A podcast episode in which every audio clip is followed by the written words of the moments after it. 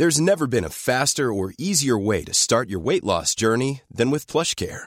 PlushCare accepts most insurance plans and gives you online access to board-certified physicians who can prescribe FDA-approved weight loss medications like Wigovi and Zepbound for those who qualify. Take charge of your health and speak with a board-certified physician about a weight loss plan that's right for you. Get started today at plushcare.com slash weight loss. That's plushcare.com slash weight loss. plushcare.com slash. Bonjour à tous et bienvenue sur le Rendez-vous Tech, l'émission qui explore et qui vous résume de manière compréhensible toute l'actualité tech, internet et gadgets.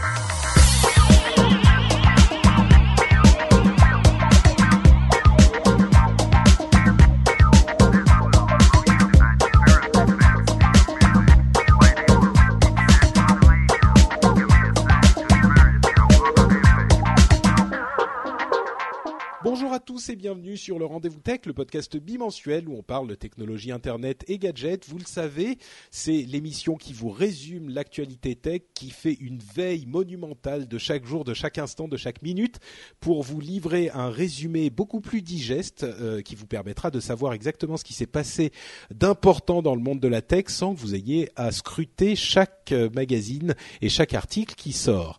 Nous sommes en euh, novembre 2013. Je suis Patrick Béja. J'ai l'honneur de vous accueillir dans cette émission et j'ai aussi l'honneur d'accueillir deux co-animateurs de talent, à savoir Guillaume, qui est déjà venu régulièrement dans l'émission. Comment vas-tu Guillaume? Euh, salut Patrick, ça va très bien. tu es le spécialiste du chiffre. Tu manies les, les données euh, chiffrées comme des nunchaku de ninja statisticiens. Voilà, j'essaie, oui.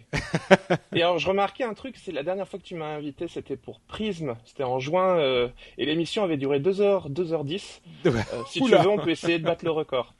On, on va peut-être éviter, on va peut-être éviter. J'ai beaucoup de notes, euh, comme toujours, mais c'est peut-être des sujets un petit peu moins essentiels que Prism. On verra, on sait jamais, parce qu'on a aussi un autre invité, à savoir Ulrich de Frandroid ou Humanoid, je sais plus co- comment il faut t'appeler maintenant. Comment vas-tu Ulrich? Ça va très bien. Euh, le petit truc, c'est euh, c'est Humanoid, c'est le groupe média, et maintenant on a plusieurs marques euh, médias qui ont toujours le même positionnement, c'est-à-dire euh, des sites spécialisés autour d'un écosystème mobile.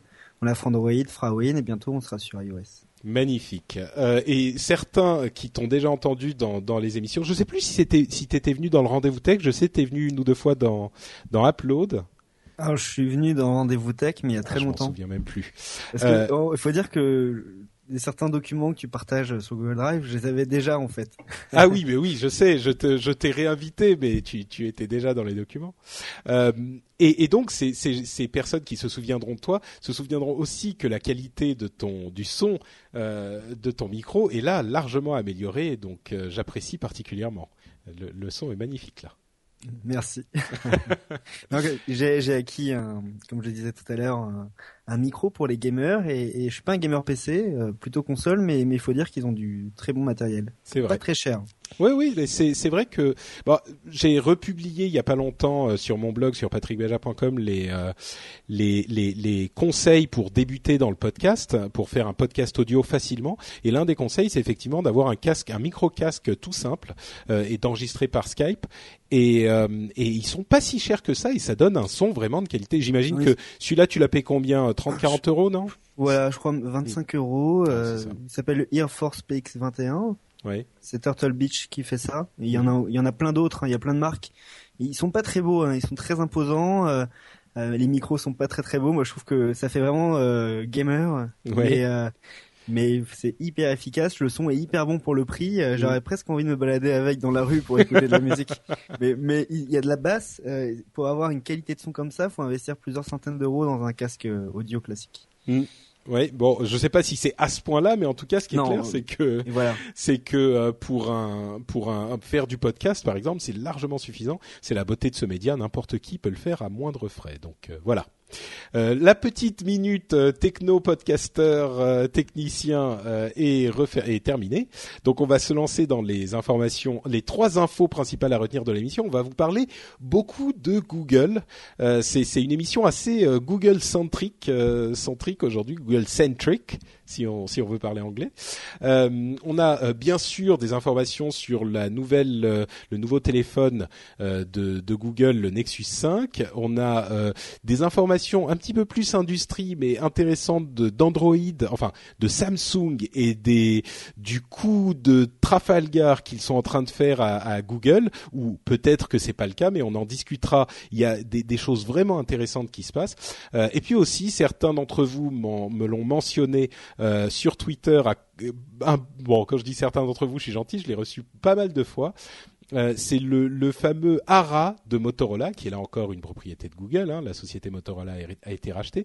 Et c'est une sorte de PhoneBlocks. Et j'avais dit de manière assez véhémente il y a quelques semaines que PhoneBlocks ne pouvait pas marcher. Donc, et, je vous expliquerai pourquoi ces choses-là sont un petit peu différentes. Et puis, on va en discuter tous ensemble. Il y aura d'autres choses bien sûr en plus de ça, mais commençons tout de suite avec euh, le gadget qui fait plaisir aux fans euh, de, de, technologie, qui fait frétiller surtout les fans d'Android. C'est le Nexus 5 qui a été euh, bon, on a eu des rumeurs depuis des semaines et des semaines, c'était plus un secret pour personne, mais il a enfin été dévoilé. C'est le nouveau téléphone, ce qu'on appelle en anglais un flagship, donc le téléphone, comment dire, le principal le phare. Le, phare, oui, c'est ça, le téléphone phare de Google, euh, qui est donc un, un téléphone comme euh, toute la gamme Nexus, qui vous propose une qualité de produit et un rapport qualité-prix absolument invraisemblable, c'est-à-dire que vous avez un téléphone d'excellente qualité, un, milieu haut de gamme qui tire vers le haut de gamme pour un tarif de milieu de gamme, euh, de milieu de gamme même bon marché. Pour résumer très rapidement, euh, on a donc un appareil qui s'appelle le Nexus 5 qui est en gros euh, calqué sur le LG G2 à quelques différences près, euh, qui a un écran 5 pouces 1080p, un processeur Snapdragon 800 qui est donc un processeur de, de très bonne facture, qui est très rapide, un appareil photo 8 mégapixels et pour la version 16 Go, on a tout ça pour 349 euros. Euh, une version à 32 Go à 399 euros. Bon, il est en rupture de stock en ce moment, c'est pas très surprenant, euh, mais il reviendra très bientôt. Euh, et je me tourne évidemment vers Ulrich pour la première question. Google a refait le coût du téléphone ultime pour ce prix-là. C'est le téléphone à choisir à ton avis ou? Alors, c'est pas les meilleures caractéristiques du marché. Je veux dire, le capteur photo est très bon d'après les premiers résultats, mais c'est pas le meilleur. On trouvera des meilleurs capteurs chez Nokia ou chez Sony. Euh, l'écran est, est, très bon, pour le coup, euh, rien à redire sur l'écran, euh, rien à redire sur le processeur. Snapdragon 800, c'est vraiment la référence actuelle aujourd'hui sur les téléphones de gamme. Et après le reste, on a un téléphone qui a une qualité de fabrication, d'après les premières impressions, qui est un peu en dessous de ce qu'on peut trouver chez HTC ou Sony, par exemple. Hmm, ça, reste du, ça reste du plastique, euh, du plastique qui est pas de mauvaise facture. Voilà, ce qu'on appelle soft touch, c'est euh, pour ceux qui ont pris en main équivalent à la nouvelle Nexus 7. D'accord. En termes de, de sensations. Ok. J'ai entendu dire que le l'appareil le, photo n'était pas, euh, enfin que l'appareil photo en lui-même, le capteur était bon, mais que euh, les photos prises à cause de problèmes logiciels euh, n'étaient pas au niveau qu'on pouvait espérer. Donc ça, c'est peut-être euh, sur le Nexus 5. Oui. Moi, j'ai eu des premiers retours plutôt positifs. Euh, D'accord. C'est un capteur qui est donc 8 mégapixels. On ne sait pas vraiment qui le fabrique. certains disent que c'est des capteurs de LG, d'autres disent que c'est des capteurs de hmm. Sony. Euh, ce qu'il faut dire, c'est qu'on retrouve un petit peu de la technologie qu'on a dans le LG G2, c'est-à-dire euh, un, un, stabilisateur optique, mhm. qui fait que euh, on a quand même des photos qui sont euh, moins floues, qui qui qui sont exécutées très rapidement. et ça, on le ressent dans les premières photos qui sont publiées sur Google Plus par par certains propriétaires de, de, de Nexus 5. Mhm.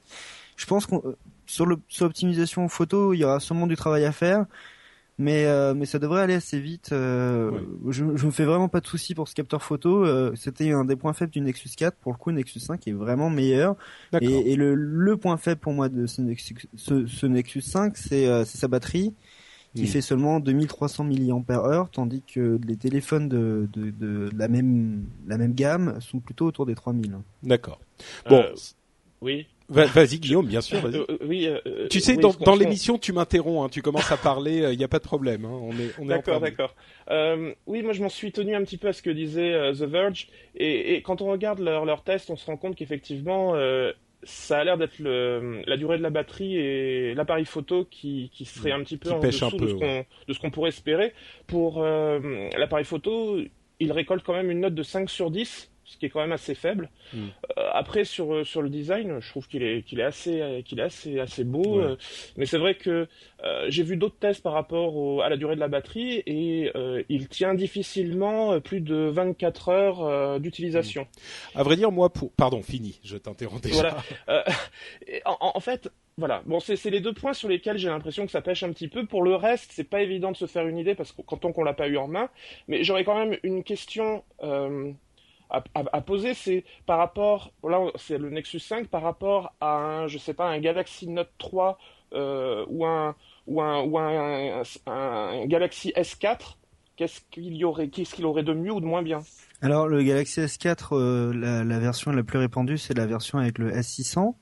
Euh, pour le coup, je pense que le capteur photo est un petit peu meilleur, même si j'ai vu des comparaisons où il jouait quand même dans, dans la même au même niveau que le Nexus 5. Par contre, le processeur c'est un S600 sur le, le sur le Galaxy S4 et on, a à peu près 30% de, de performance euh, inférieure au, Nexus 5.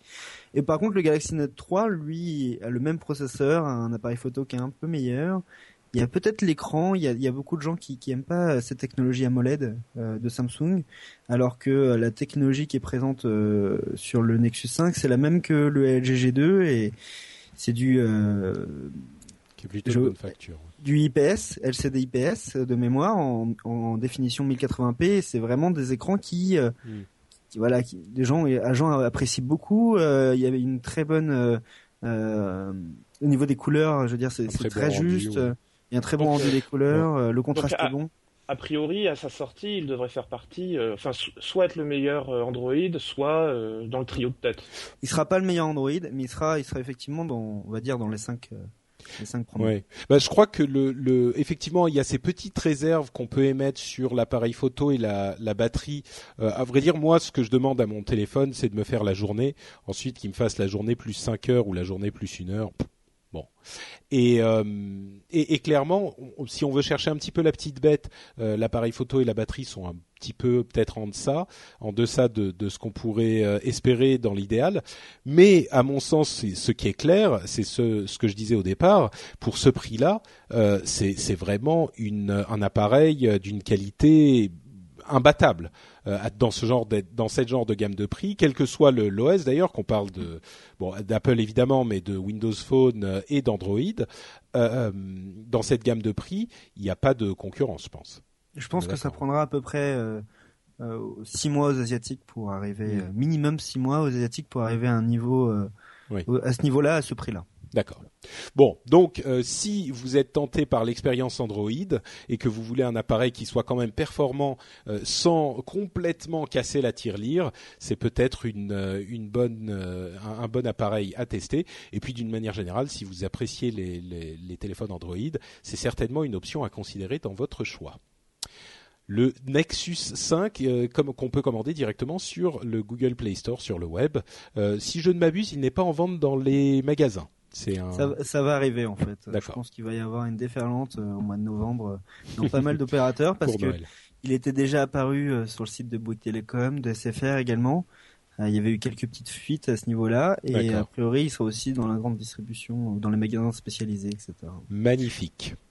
L'autre chose qui a amené ce Nexus 5, bon pas directement mais c'est arrivé à peu près en même temps, c'est Android 4.4 euh, à savoir KitKat qu'on a déjà euh, mentionné dans l'émission. On, on, espérait nous avoir Android euh, Queen Aman, Aman, ah c'est ce que je vais le dire bien ou pas. Euh, mais Queen Aman. Queen Aman, merci. Euh, on, a un breton, dans, on a un breton dans l'assistant, enfin dans, dans l'émission. mais bon, finalement c'était KitKat, hein, tant pis, c'est bon aussi. Et il y a donc une, une certaine, un certain, une certaine quantité de nouveautés avec cette nouvelle version d'Android. les, les plus importantes euh, à mon sens, il y a deux euh, éléments extrêmement importants.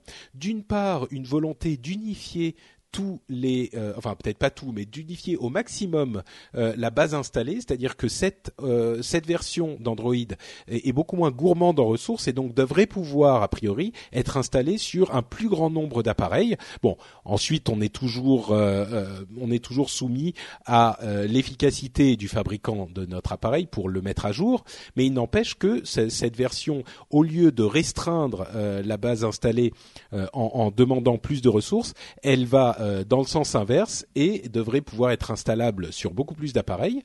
Et en plus de ça, donc l'autre axe euh, de, changement, il y en a plein d'autres, hein, mais l'autre axe principal, c'est que l'expérience Google euh, par défaut d'Android est maintenant extrêmement présente sur l'écran d'accueil de votre téléphone. C'est-à-dire que vous avez une barre de recherche en haut qui intègre la recherche Google dans son ensemble, et vous avez le fameux guide Google Now qui est euh, extrêmement bien foutu et extrêmement pratique, que tout le monde apprécie, qui est disponible simplement en glissant de la gauche vers la droite.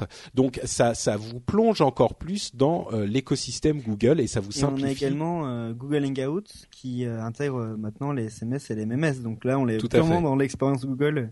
Exactement. Même pour les SMS. Alors, alors justement, Ulrich, toi, tu es, tu es agréablement surpris ou peut-être pas surpris, mais en tout cas, tu apprécies KitKat. Quels sont les points forts, les points faibles, l'analyse? Moi, je suis pas hyper surpris. Euh, ce qui me plaît, c'est qu'ils ont fait un effort pour rendre encore plus simple le système. Euh, je sais pas si tu as vu, la barre de statut est désormais transparente. Mhm. On a également les, la barre avec les boutons en bas qui est également transparente. C'est des barres qui sont pas vraiment transparentes. En fait, elles vont s'adapter euh, à euh, l'écran qui est affiché en fait. Ouais, c'est un petit peu une application verte ou rose ou, ou violette. un, un, petit peu comme le comme ce que fait iOS. Oui. D'ailleurs, on a perdu, euh, on a perdu complètement les, les éléments d'interface euh, qui sont arrivés avec euh, la version 4.0. Vous savez, ces, ces éléments qu'on appelait troncs, c'est-à-dire les bleus fluo, néons, qui, qui sont effectivement plus pour le coup, il faut trouver du bleu maintenant. Il y en a presque plus. Il y en a un petit peu, mais, mais effectivement, il y a eu une volonté de Google de hmm bah, de rendre le système peut-être plus lisse. Euh, mmh. quand, quand, tu disais aussi que qu'ils ont fait un gros effort pour euh, pour rendre le, système encore plus performant et surtout euh, euh, compatible avec des, des, des, appareils de avec des, des, caractéristiques de moins en moins euh, hautes. Euh, bah, c'est toujours été dans la volonté de Google de, de pouvoir intégrer son système dans n'importe quel système embarqué. Et, euh, et, là, avec euh, l'émergence de l'internet des objets, des objets connectés, ils ont bien compris que Google et, enfin que Android était, euh, était euh, top of the list euh, des systèmes qui étaient capables de d'être intégrés dans tous ces petits des, ces petits objets. Ouais, je pense que c'est c'est pas tout à fait euh, pas tout à fait euh, euh, là l'aspect dont je parlais c'était plutôt le fait parce qu'il y a énormément de téléphones de, de euh, entrée et milieu de gamme qui sont encore sous Android 2.3 euh, et là ce qu'ils veulent c'est que même ces appareils là puissent être fabriqués et intégrés euh, Android 4.4 donc c'est peut-être un petit peu différent de, des appareils embarqués mais bah, l'objectif visiblement l'objectif affiché c'est également de pouvoir embarquer ça dans les Google Glass. Donc voilà, donc ça, ça, semble cohérent avec euh, l'idée mm. des, des, des, objets, des objets euh, euh, voilà, technologiques. Et, et, la montre qui devrait arriver aussi dans pas trop longtemps. On, on, entend parler de cette montre, de cette montre Google Now. Euh... Voilà. Et je sais pas si vous avez testé la Smartwatch 2 de Sony ou encore la Galaxy Gear, mais ces deux montres fonctionnent sous Android. Mhm. Donc, Tout à fait, oui, tu as raison. Et, et, ça a été un gros effort, je pense, des constructeurs pour pouvoir euh, mm. un petit peu utiliser la base Android tout en la nettoyant suffisamment pour tourner sur sur sur des mm. processeurs euh, beaucoup plus petits, euh, des, des, composants euh, qu'on trouve sur des, des, petits boîtiers. Et je pense que Google a compris que, que en rendant, c'est comme ce que je te disais, je veux dire, il faut que il faut qu'Android soit la première et quasiment la seule option pour tous ces fabricants. Mm. Je voulais ajouter deux petites choses. moi, le, déjà, le, le côté KitKat, ça m'a, ça m'a posé problème parce que bon, c'est un partenariat avec Nestlé, Nestlé donc euh, les partenariats euh, commerciaux, je les, ça me pose toujours un peu de problème parce que je me dis tant que ça va bien, euh, tant mieux, mais le jour où ça ne va pas bien avec le partenaire, je ne sais pas ce qu'il advient réellement de, de, ce qui a été fait en, en, en tant que partenariat. Tant que c'était Jelly Bean, Ice Cream Sandwich, Gingerbread, etc., je trouvais je trouvais que c'était des noms génériques, donc ça allait. KitKat, là, moi, ça, il y a un côté commercial veux dire qui me dérange que- un petit peu. Tu veux dire que si jamais le, le partenariat se rompt, euh, est-ce qu'on ne pourra plus appeler notre Android KitKat Il faudra Non, mais je sais pas, on sait pas où ça, jusqu'où ça peut aller Oui. en termes de décision juridique, mais Oh, je pense mais que les contrats ont été les, con- les contrats ont été bien faits. Hein, euh, les choses. tout à fait, sont- mais c'est une exception sur euh, tous les Mm. tous les noms jusqu'à maintenant. C'est une première exception, quoi. Là, on est sur vrai, un vrai. produit commercial. Ah, C'est une, t'es- c'est une belle expérience quand même. C'est euh, oui, Belle disons expérience que c'est marketing. c'est ça, belle expérience marketing et puis c'est marrant, je veux dire, c'est euh, c'est un petit peu euh, c'est c'est c'est quelque chose de comment dire de drôle quoi. C'est Android KitKat, personne s'y attendait, ils ont toujours fait Ils, des ils desserts. ont été assez transparents sur le deal, hein, parce qu'ils ont bien précisé qu'il n'y avait pas eu d'échange d'argent. Bon, après, on peut imaginer ce qu'on veut.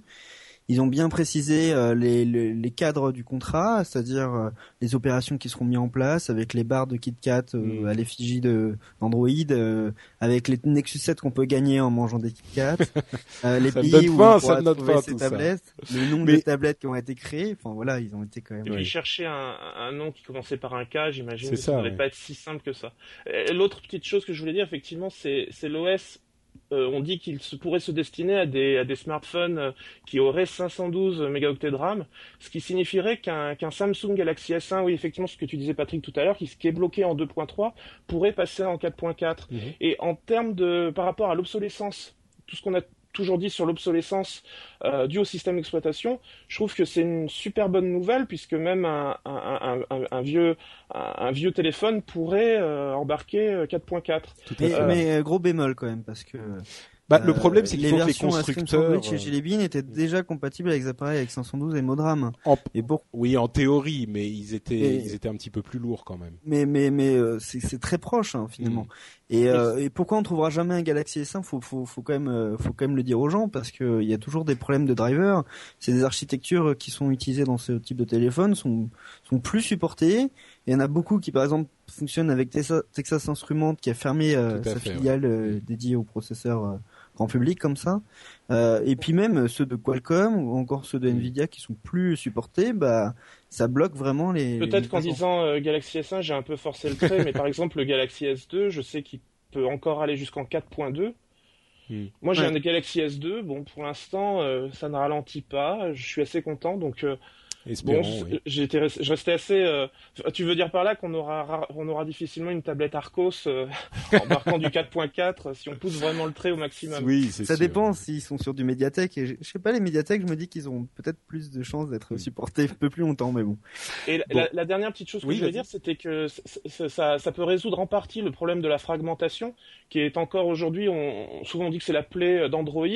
Et pour moi, ça ressemble un petit peu à une réponse que donnerait Google à Tim Cook, lorsque en septembre dernier, euh, ce dernier disait que la fragmentation euh, rendait Android obsolète.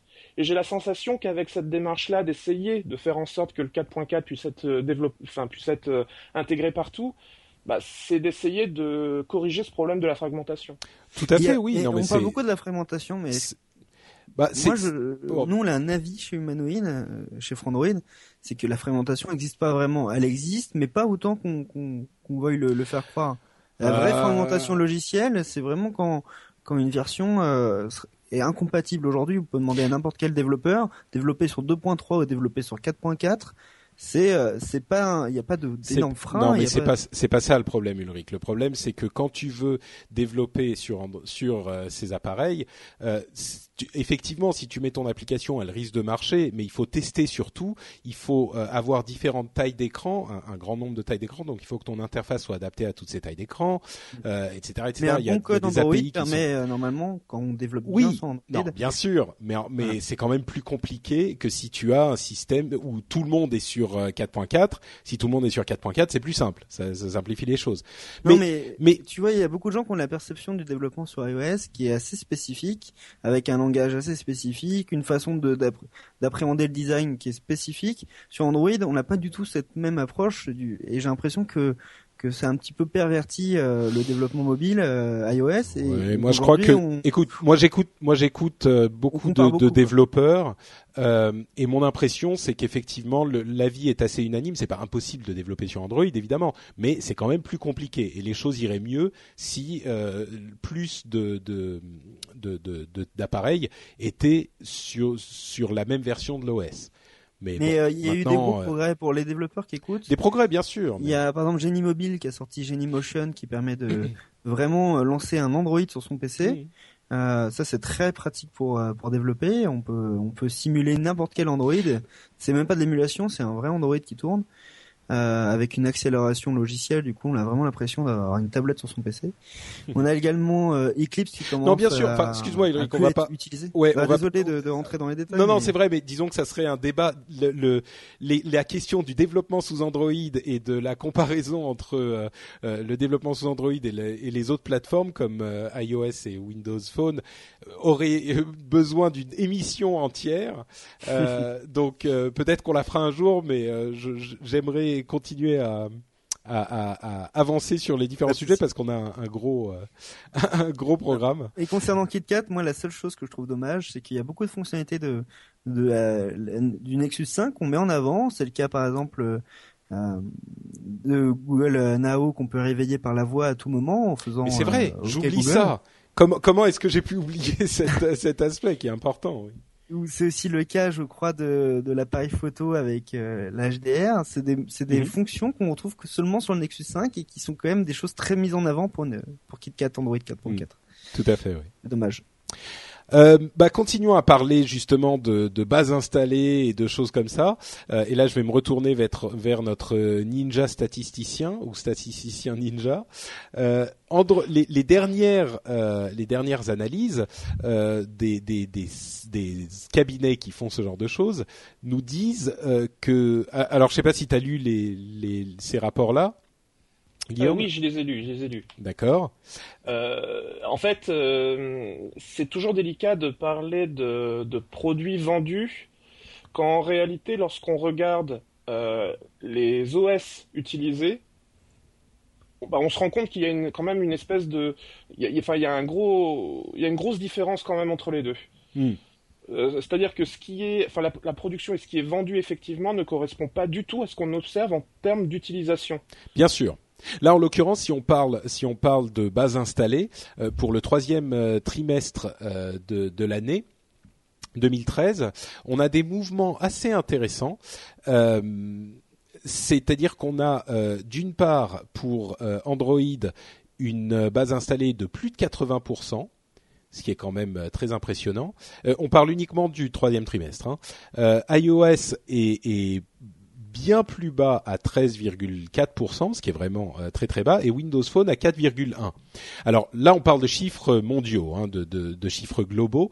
Donc évidemment, euh, les choses sont un petit peu différentes si on parle de l'Europe et, de et, des États-Unis. On a vu d'autres analyses qui montraient qu'on était à plus de autour de, de 20-25% euh, pour iOS, ce qui est pas très surprenant, et plus de 10% pour Windows Phone. Et c'est là que j'ai été vraiment surpris euh, on, nous a souvent reproché de critiquer un petit peu Windows Phone, qui nous a déçus, c'est ce que j'ai dit euh, régulièrement. Et c'est vrai qu'il n'a pas tenu les promesses euh, qu'on, les promesses, disons, ce qu'on espérait voir avec le lancement Windows Phone, mais 10% sur certains marchés en Europe et aux États-Unis, enfin surtout en Europe, à vrai dire en Amérique latine, il n'y a pas de quoi rougir. Hein. Euh, non, tout à fait. Après, c'est vrai que si on se, si on s'oriente sur une base plutôt site-centrique, c'est-à-dire que les gens qui ont des sites internet, ils regardent quels sont hmm. les téléphones qui se connectent au site. Donc la vraie utilisation des appareils. Voilà, l'utilisation effective avec euh, l'OS qui apparaît euh, dans les utilitaires analytics on se rend compte qu'à l'échelle mondiale, alors moi je me base sur les statistiques de StatCounter, mhm. euh, qui est une référence en la matière, on se rend compte que les statistiques à l'échelle mondiale donnent plutôt du iOS 47%, Android 43%, c'est-à-dire pratiquement à égalité, légèrement en dessous de 50%, et puis Windows Phone à 4%. Mhm.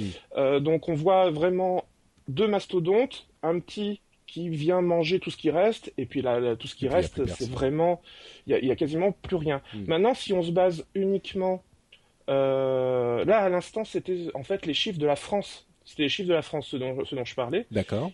Et, si on se base maintenant sur euh, sur des chiffres mondiaux, euh, on se rend compte que la tendance est totalement différente. C'est surprenant. Android est très largement en tête avec 40%, tandis que iOS est beaucoup plus bas avec 20% seulement et on se rend compte que euh, Symbian, euh, tout ce qui est euh, OS Nokia, donc il y a Symbian, mais OS, mais il y a aussi Series 40, je connaissais même pas, mais c'est un, c'est un, c'est un dérivé de, de Symbian, viennent grappiller quand même 20 et 14, ce qui fait 34%.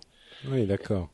Donc on est on est quand même euh, c'est marrant parce qu'on a toujours une image effectivement euh... 6 et 14 pardon voilà ça fait 20% de Symbian global et c'est vrai que Symbian on a l'impression que c'est quelque chose qui est derrière nous qui est qui est dépassé qui n'est plus euh, qui n'est plus assuré par euh, par Nokia. Mais c'est pas forcément le cas dans dans tous les pays. Ça c'est le cas des pays en voie de développement. C'est ça oui. Voilà. Ça. Mais mais mais souvent, tu, parlais de Windows Phone et, euh, la différence entre entre ce qui est les parts de marché et l'usage, mais souvent l'usage suit. Euh, même si ça prend un peu de temps, euh, les 10% euh, sur Windows Phone, on les trouvera bientôt, hein, même même sur l'usage sur les sites mobiles. Oui, c'est toujours des choses intéressantes de voir les différences entre ces deux ces deux chiffres. C'est ce que met souvent en avant Apple en disant oui, on a une part de marché plus faible, mais nos utilisateurs utilisent beaucoup nos appareils alors que les autres ils les ils, vendent des appareils et les utilisateurs les utilisent pas. Bon, évidemment, c'est pas tout à fait euh, comme ça. On peut voir les choses comme ça, c'est pas tout à fait exact. Le truc, c'est que euh, Android étant beaucoup plus vendu, euh, souvent il y a des gens qui sont moins moins intéressés par les fonctions smartphone de leur smartphone, qui le qui et qui l'utilisent peut-être un petit peu moins pour ce genre de choses. Bon, ensuite on peut tergiverser effectivement longtemps sur ces sur les interprétations disons qu'il n'y a pas énormément de, de, grosses surprises dans ces chiffres-là, à part Symbian peut-être dans les pays en voie de développement. Euh, moi, ce que je voulais, ce que je voulais noter, c'est que Windows Phone se balade entre, allez, on va faire à, l'énorme louche entre 5 et 10% en fonction des, des, pays, ce qui veut dire qu'il commence à faire un petit peu son trou. Euh, ça peut s'arrêter là, ça peut continuer à évoluer euh, dans un sens ou dans l'autre.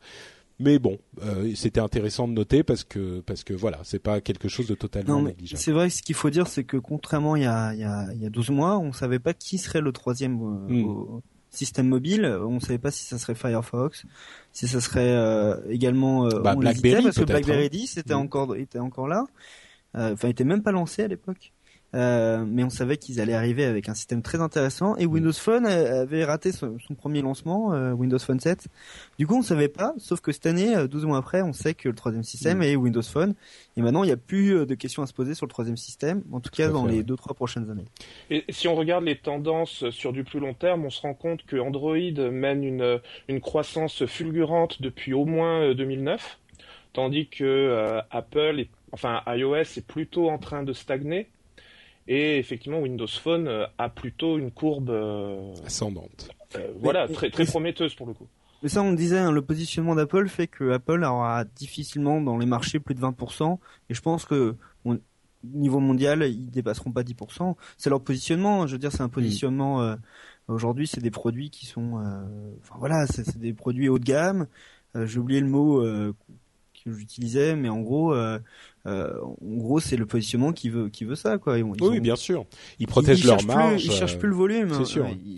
maintenant, ils protègent leur marge. Enfin, oui, disons, bah, évidemment, ils veulent toujours en vendre plus, mais, euh, mais effectivement, il y a a priori. Enfin, on sait jamais. Hein. Moi, je donne souvent l'exemple de euh, des, des iPads, pardon, pas des iPads, des iPods qu'ils ont déclinés en énormément de versions pour toutes les bourses. Donc, peut-être que ça arrivera aussi avec l'iPhone. Sauf regarde ce qui s'est passé, euh, c'est que ils, ont bien entendu fait ça, leur marge a baissé, le marché a commencé à, décliner et ah. aujourd'hui, euh, je sais pas si tu as vu les derniers chiffres, euh, justement tu. Oh oui, mais sur les iPods, mais, sur les iPods ça s'écroule. Alors sur les iPods ça s'écroule parce que ce sont les, les smartphones qui remplacent ce marché. Ça ils se sont, ils ont eux-mêmes provoqué ce changement justement pour être en, pour être sûr de ne pas se faire doubler.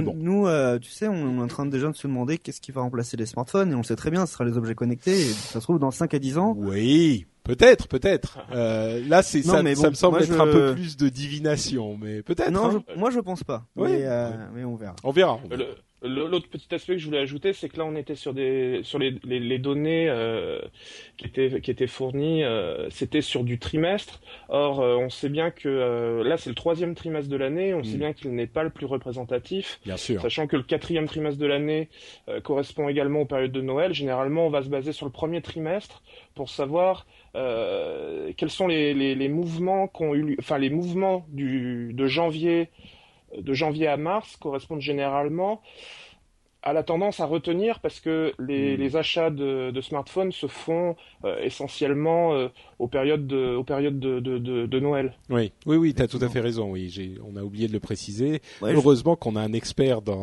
dans le groupe. Il y a une petite donnée qui m'a bien fait sourire que j'ai vue ce matin. Oui. Euh, c'est The Next Web qui en parle. Je sais plus quelle étude c'est. Euh, suis en train de regarder. Et euh, en gros, euh, ils sont en train de dire que euh, que Windows Phone a dépassé euh, iOS en Italie. Ah oui, j'avais vu, j'avais vu ça effectivement. Ça ah mais m'a c'est pas négligeable. hein. Ça, là encore, c'est pas négligeable. C'est quelque chose qui qui a son son son importance. Alors c'est un point de données anecdotique peut-être, mais euh, c'est quand même, ça veut dire que euh, il y a euh, une, une un engouement. Voilà. Comme Tech. C'est Kantar comme Tech Voilà. qui est quand même un gros panel. euh. Tout à fait. Bon, on, on mentionnait euh, BlackBerry très rapidement. Je vais en profiter pour placer l'information selon laquelle euh, finalement Blackberry, BlackBerry ne sera pas racheté. Euh, il y avait différentes euh, différentes sociétés qui étaient en tout cas selon les rumeurs euh, sur le, le en, en négociation, euh, notamment des, des discussions avec Facebook peut-être. On avait entendu parler de Lenovo aussi.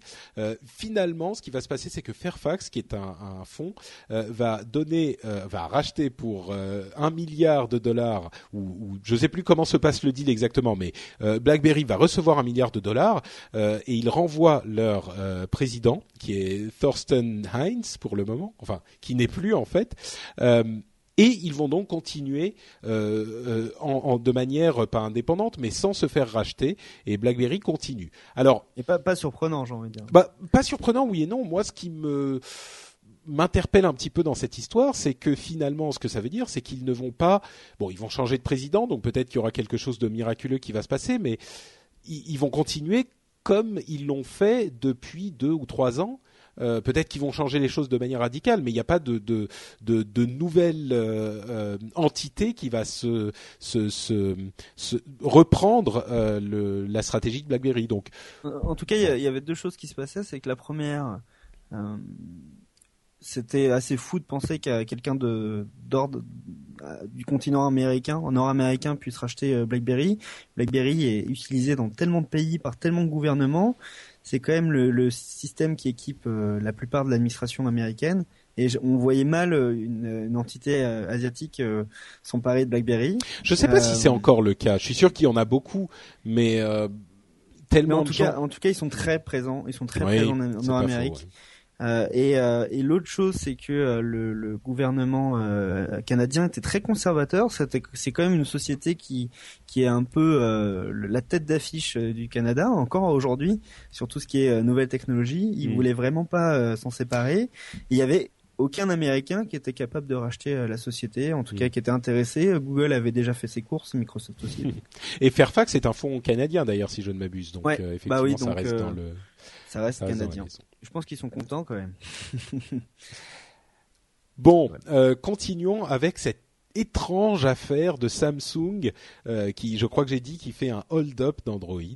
Euh, c'est quelque chose d'assez intéressant. Alors, ce qui s'est passé, c'est que Samsung a fait ses, annonces sur les nouveaux SDK pour ces appareils. Ce que ça veut dire le SDK, ce, sont les outils qu'utilisent les développeurs pour créer des applications pour différents différents périphériques ou appareils et euh, Samsung avait déjà des librairies donc des outils de développement spécifiques à ces appareils à eux. Là, ils les ont euh, refondus entièrement et ils en ont euh, ils les ont renforcés de manière à ce que les développeurs puissent développer spécifiquement pour les appareils Android, qu'ils soient d'ailleurs, on, parle de téléphone, mais on parle aussi de télévision. Et ce qui était vraiment marquant, c'est que encore une fois, dans les présentations qu'ils ont fait, dans la documentation qu'ils livrent, on parle très très très très peu d'Android. Euh, c'est-à-dire que il, présente les choses comme si les appareils Samsung étaient totalement indépendants des appareils Android en général. Euh, il y a évidemment les outils ajoutés euh, aux appareils Samsung qu'on connaît, euh, et là il y a des outils de développement qui font que les applications conçues pour ces appareils peuvent tourner correctement et accessoirement ne pourront pas tourner sur d'autres appareils puisqu'ils utilisent des outils spécifiques à Samsung. Il y en a énormément. Est-ce que j'ai android de dire que c'est presque un Enfin, on, avait connu euh, Amazon qui avait fait un, ce qu'on appelle un fork euh, d'Android. Donc, euh, Android est un logiciel libre, comme vous le savez, et on peut n'importe quelle société peut se l'approprier et en faire une autre version. et c'est ce qu'avait fait Amazon et qui donc cette version n'a plus aucun rapport avec la, la, version de Google.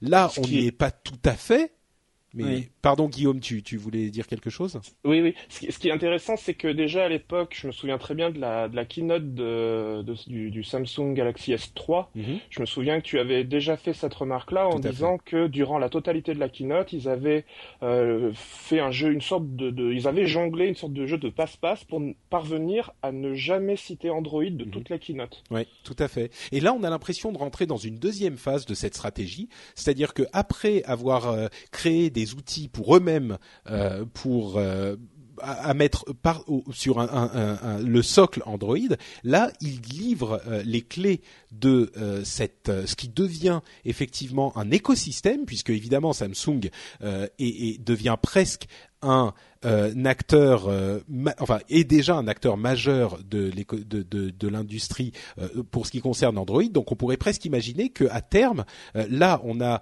l'étape développeur, mais à terme on pourrait presque se dire, eh ben Samsung a sa version d'Android qui s'appelle, est-ce que je sais moi, SOS et euh, il, il, il, gère les choses de manière indépendante en dehors de l'influence de Google. Bon, mais, mais Patrick, ça fait euh, plus d'un an aujourd'hui, enfin mm. deux ans presque, qu'on commence à s'apercevoir de ça. Il y a 18 mois, j'étais allé à, lors du Mobile World Congress ou du CES, je me rappelle plus, à une euh, conférence Samsung pour les développeurs, qui était à l'époque encore organisée lors des salons. Aujourd'hui, euh, ils ont organisé leur première conférence en dehors des salons. C'était en octobre dernier, je crois. Mm-hmm. Euh, ils ont tout intérêt à le faire. Aujourd'hui, ils sont leaders sur le marché que ce soit les smartphones ou le téléphone classique. Mhm. Euh, oui, on a, vu, qu'ils ont, euh, ils ont vendu plus de téléphones que Nokia, Apple et LG ensemble. Donc euh, oui, bah, ils sont leaders, c'est rien de le dire. Oui. Ils sont toujours dépendants d'Android, même si on peut dire d'autres choses. mais aujourd'hui, ils ont été quand même un peu plus vite que Google sur certaines choses.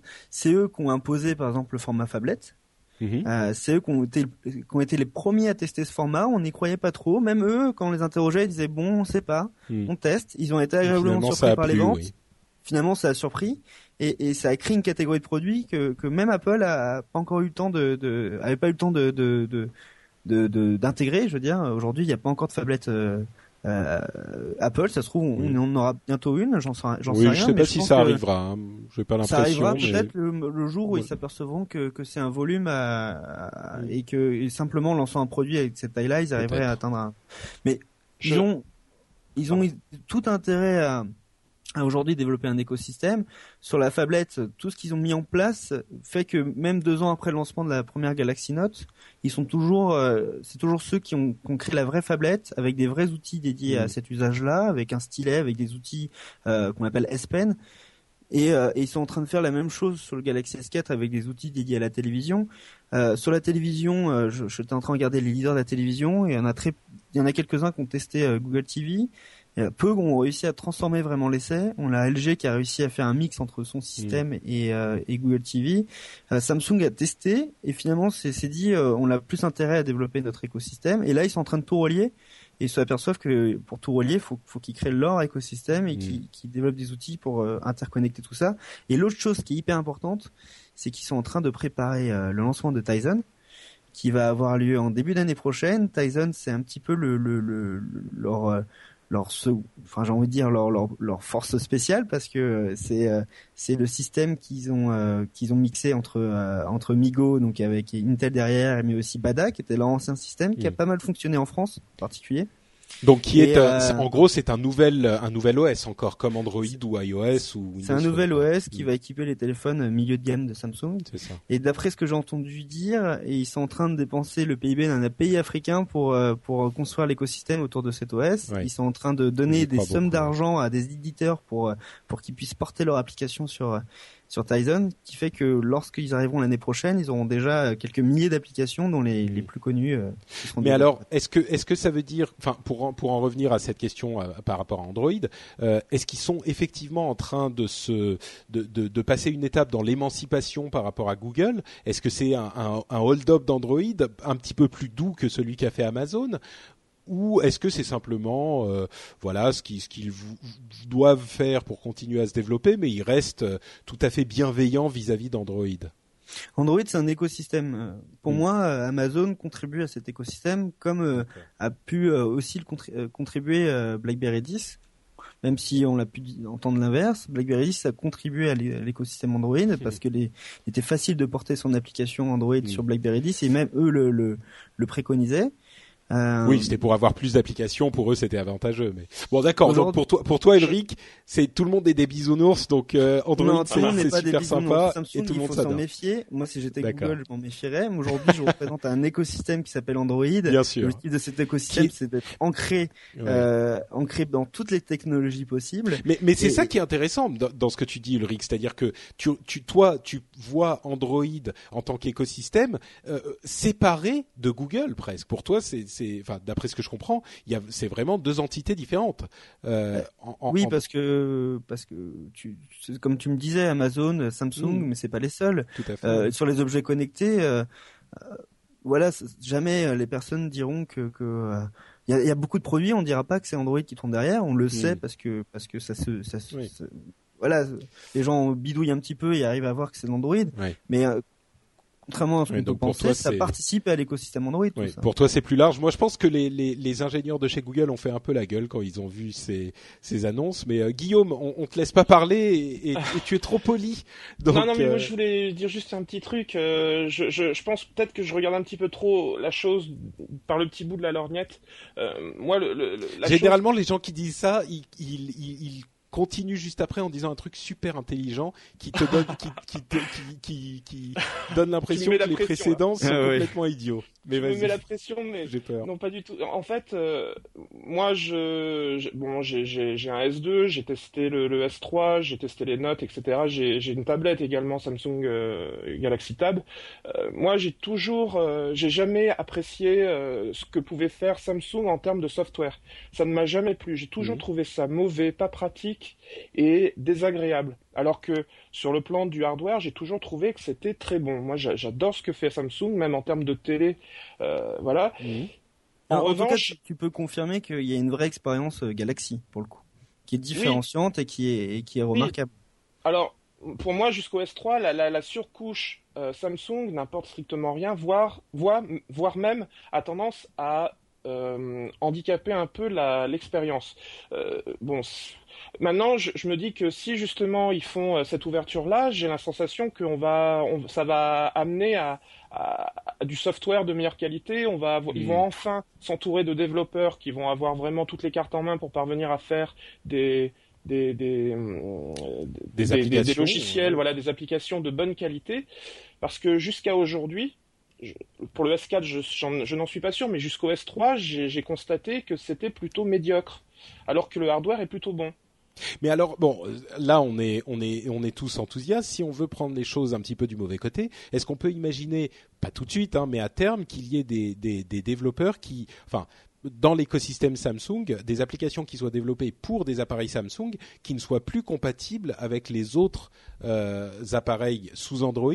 Bien sûr, si ces, ces, applications utilisent des fonctionnalités spécifiques comme le S Pen ou le S Beam ou ces, ces, ces fonctionnalités spécifiques à Samsung, on le comprendrait. Mais si euh, les choses continuent dans la différenciation de Samsung, est-ce qu'on peut imaginer que ça arriverait? Ou est-ce que là, je suis un petit peu dans la théorie du non, complot? Ce qui va se passer pour moi, euh, tu vas peut-être me dire que je fais pareil un petit peu de. non, ce qui va se passer pour moi, c'est que Samsung a atteint un palier qui, qui, qui, est, euh, qui est déjà assez énorme et, pour, ça va un petit peu se stabiliser, voire un petit peu diminuer. On a des, des, acteurs dans le marché qui vont commencer à vraiment grossir. Je pense le, à LG par exemple. Je pense aussi à Xiaomi euh, en Chine qui, a, qui est en train de faire la même stratégie que, que Samsung, c'est-à-dire créer un écosystème avec euh, la ROM Miu. Mm. Euh, certains l'ont essayé sur leur téléphone. Euh, ils sont en train de, de, de recruter des, des, des, développeurs un peu partout. C'est pas les seuls. Il y a, il y a Lenovo aussi, il y a Huawei, il y a ZTE. Et ça, c'est des contre-forces qui arrivent sur le marché et qui vont permettre un rééquilibrage des des, euh, des, Mm. des puissances, j'ai envie de dire, dans ce marché. Samsung aujourd'hui, euh, je vois pas leur, leur part de marché, marché elle va, elle va commencer à, à stagner et, et je pense qu'elle va diminuer euh, Mm. sur les deux trois prochaines Ouais, années. moi ça me Samsung- paraît. Hmm Et- et- et- pardon Pat- Patrick, euh, Samsung était à l'origine de, de, de Bada quand même il y a une dizaine d'années euh, et c'était euh, c'était plutôt un essai loupé. Ouais. Hmm. Donc Bah là, ils, euh, vont, ils vont retenter avec Tyson, mais ça leur coûte pas finalement très cher par rapport à ce qu'ils gagnent. Ouais. Ils vont dépenser quelques centaines de millions d'euros dedans. Et... Bon, écoutez, on, on verra ce qui se passe. Moi, ton interprétation, Ulrich, me paraît un petit peu optimiste quand même. Avec le, le- pour le moment, je vois pas Samsung choir de son de son trône, mais on sait jamais. Hein, c'est ce qui est intéressant dans ce dans cette industrie, c'est que tout peut Non, mais arriver. il y a du monde, hein, je veux dire, Asus, LG, euh, sûr, même HTC, malgré le fait qu'on Oui, disons que- euh, soit mauvais. H- HTC et LG, ils sont quand même pas en, en super bonne forme non plus en ce moment. Ah, mais hein. contrairement à HTC, LG est en, en train de monter en puissance. Euh, Ouais. je sais pas si vous avez vu le LG G2, je sais pas Oui, si oui, vous il est très vu la bien, mais le HTC 8.3. Le HTC One était très bien aussi. Et les euh, parts de marché aussi qui augmentent. Mm. Et, euh, et euh, derrière, contrairement à HTC, c'est une puissance euh, industrielle. Hein, qui sont capables de, de pouvoir produire des téléphones. Mm. euh, alors que HTC, dès lors qu'il y avait des demandes euh, qui étaient trop importantes, derrière, il y avait des pénuries partout. On verra, on verra. euh, les, les ventes euh, à la fin de l'année risquent de nous redessiner un petit peu le, le marché. Moi, j'avoue que je vois toujours euh, Samsung en, en très bonne position à la Ah fin. non, pour la fin d'année, je suis d'accord. Moi, je parle plus de Ah, d'accord. 2014, voire 2015. Ok. Je pense que Samsung va commencer un petit peu, je dis pas Ouais. décliner, mais en tout cas euh, se stabiliser. Bon, bah écoute, on prend note, on, on en reparlera dans, dans un an ou deux alors. Euh, moi, je pense plutôt que dans un an ou deux, il y aura un nouveau marché effectivement. D'une certaine manière, on ne sait pas comment exactement, mais les les euh, appareils, euh, la, les appareils, euh, ah comment on dit, le wearable computing, comment on dit, Oui, Et- Internet et des objets. L'internet des objets, c'est ce que, enfin, des, des objets qu'on porte, et c'est ce que tu disais, hein, Ulrich, c'est pas, on a- on n'invente pas le, le fil à couper le beurre là, c'est ce que Non, dit le tout le, monde. hein. C'est effectivement le prochain marché, et c'est, c'est peut-être par là que pourront arriver des nouveaux acteurs. Encore que, je vois pas trop qui là non plus, mais bon, c'est, c'est une question pour. Il y a, il y a des choses à faire. hein. Ouais. C'est le moment de, c'est le moment de réfléchir, j'ai envie de dire. Bon, et alors justement à propos de choses à faire, euh, Motorola a annoncé il y a une semaine environ euh, le projet ARA, A-R-A, euh, qui a rappelé à pas mal de gens le projet euh, qui était Kickstarter, si je ne m'abuse, ou un simili Kickstarter, euh, qui s'appelait Phone Blocks, dont j'ai parlé il y a quelques semaines de ça, en, en étant, euh, comment dire, assez négatif sur le projet. J'avais expliqué que j'y croyais pas du tout. Et quand euh, Motorola a présenté son ARA, qui est similaire à, à PhoneBlocks, et d'ailleurs ils ont travaillé avec euh, les gens de PhoneBlocks, euh, donc c'est similaire par bien des aspects. beaucoup de gens se sont dit ah mais voilà Patrick, tu vois en fait c'est possible. Tu disais que c'était pas possible et regarde Motorola le fait. Alors j'ai- promis à tout le monde que j'en parlerai dans l'émission et effectivement à, pr- à première vue on pourrait se dire euh, bah voilà Patrick tu disais que c'était pas possible. Là visiblement Motorola entre dans la danse. Donc euh, c'est il semblerait que tu aies tort. Et peut-être que j'aurais tort euh, c'est tout à fait possible hein, je prétends pas avoir la la science infuse. Euh, mais par contre, je pense qu'il faut quand même s'attarder un petit peu sur, d'une part, ce que promettait PhoneBlocks et d'autre part, ce que permettra euh, ARA. Et il faut bien comprendre que euh, y a un, un, un pas entre le projet et la réalité. D'une part, la chose très très importante qu'il faut noter pour PhoneBlocks et ce qui constitue finalement le fantasme de ce genre de système. Euh, ah, je vais peut-être expliquer de quoi il s'agit. Hein. Euh, je, je me laisse emporter par mon enthousiasme, mais j'explique pas. Euh, PhoneBlocks et ARA sont des systèmes de téléphone modulaires, c'est-à-dire que on a euh, différents éléments à partir desquels on peut constituer un téléphone complet. On aurait euh, le module écran, le module batterie, le module euh, processeur, le module appareil photo, etc., etc. On prend ce dont on a besoin, des, puissances dont on a besoin, on assemble tout ça et ensuite on peut les changer à volonté le, truc qui est extrêmement important à noter avec PhoneBlock, c'est que le fantasme de cette chose était de se dire on ne va plus jamais changer de téléphone, on se contentera de changer des parties de son téléphone pour le faire évoluer. Et moi, ce que je disais, c'est que cet aspect du projet est euh, irréaliste à mon sens parce que les connexions, ne serait-ce que ça, la, partie connexion, la partie bus, la partie euh, socket, etc., etc., entre les différents euh, composants d'un appareil de ce type-là, évoluent aussi. Donc, il est très très compliqué de constituer un téléphone modulaire qui va durer. Alors, évidemment, il est possible de constituer un téléphone modulaire. Un téléphone, c'est jamais qu'un PC avec des pièces qui sont petites. Et il existe des PC. Enfin, le principe même du PC est d'être modulaire. Donc, euh, bien sûr, il est tout à fait possible de concevoir un téléphone modulaire, d'avoir des différentes pièces qui vont s'assembler. Si Motorola entre dans la danse, je ne doute pas que ce type de, de conception soit encore plus affiné et encore plus élégante, et qu'on pourra effectivement avoir des appareils euh, qui seront euh, pas des simples Lego, mais peut-être des choses qui ressembleront à, quelque chose d'élégant. Euh, donc c'est tout ça, c'est tout à fait possible. Euh, ce qui pour moi n'est pas possible, c'est l'évolution sur la durée, parce qu'au bout d'un moment, il faudra euh, changer tel élément qui nécessitera le changement de tel autre élément qui lui-même nécessitera le changement d'un troisième, et au final, on a plus vite fait de changer tout l'appareil. Et ça, c'est une chose, la question évolutivité et l'aspect vert, l'aspect écologique de, de, ces projets. Il, il faut pas se leurrer. De ce point de vue, euh, moi je n'y crois toujours pas.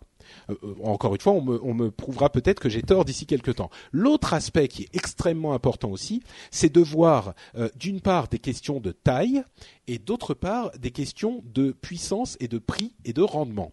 Parce que euh, quand on constitue, quand on, construit un appareil tout intégré, on gagne de la taille, de la, euh, vie de batterie parce que ça consomme moins, il y a moins de perte d'énergie, de diffusion d'énergie et euh, du prix. De de, fabrication parce qu'on fabrique systématiquement le même. Donc la question intéressante à poser, c'est est-ce qu'on pourra, avec ces, toutes ces contraintes, constituer des téléphones modulables qui soient intéressants au niveau tarif et au niveau autonomie euh, et au niveau puissance je suis un petit peu sceptique aussi. Donc même sur cet aspect, je suis pas convaincu que ça pourra donner quelque chose, même avec la puissance de Motorola. Euh, encore une fois, ça ne veut pas dire que ça, le projet ne peut pas exister. Euh, évidemment, le projet peut exister, et même il est possible qu'il existe. Hein. Enfin, Motorola a l'air très sérieux sur le sujet, et c'est très bien. Ça permettra à, à certains, à certaines personnes, à mon sens, un public qui sera plutôt des passionnés de, de jouer avec des téléphones mobiles de la même manière qu'on joue avec des composants de PC pour se fabriquer son propre PC. Et c'est c'est c'est vraiment un projet enthousiasmant. Hein. Le, le PhoneBlocks, je pensais pas qu'il réussirait à le mettre en place parce que c'était trop ambitieux. Motorola, évidemment, il pourrait en avoir les moyens et ça pourrait être quelque chose de vraiment intéressant et, et de vraiment enthousiasmant. Moi, je serais euh, très heureux de le voir euh, euh, naître ce projet. Mais, encore une fois, et, et, je et je conclue et je sais que j'ai fait long, donc je vous donne la parole.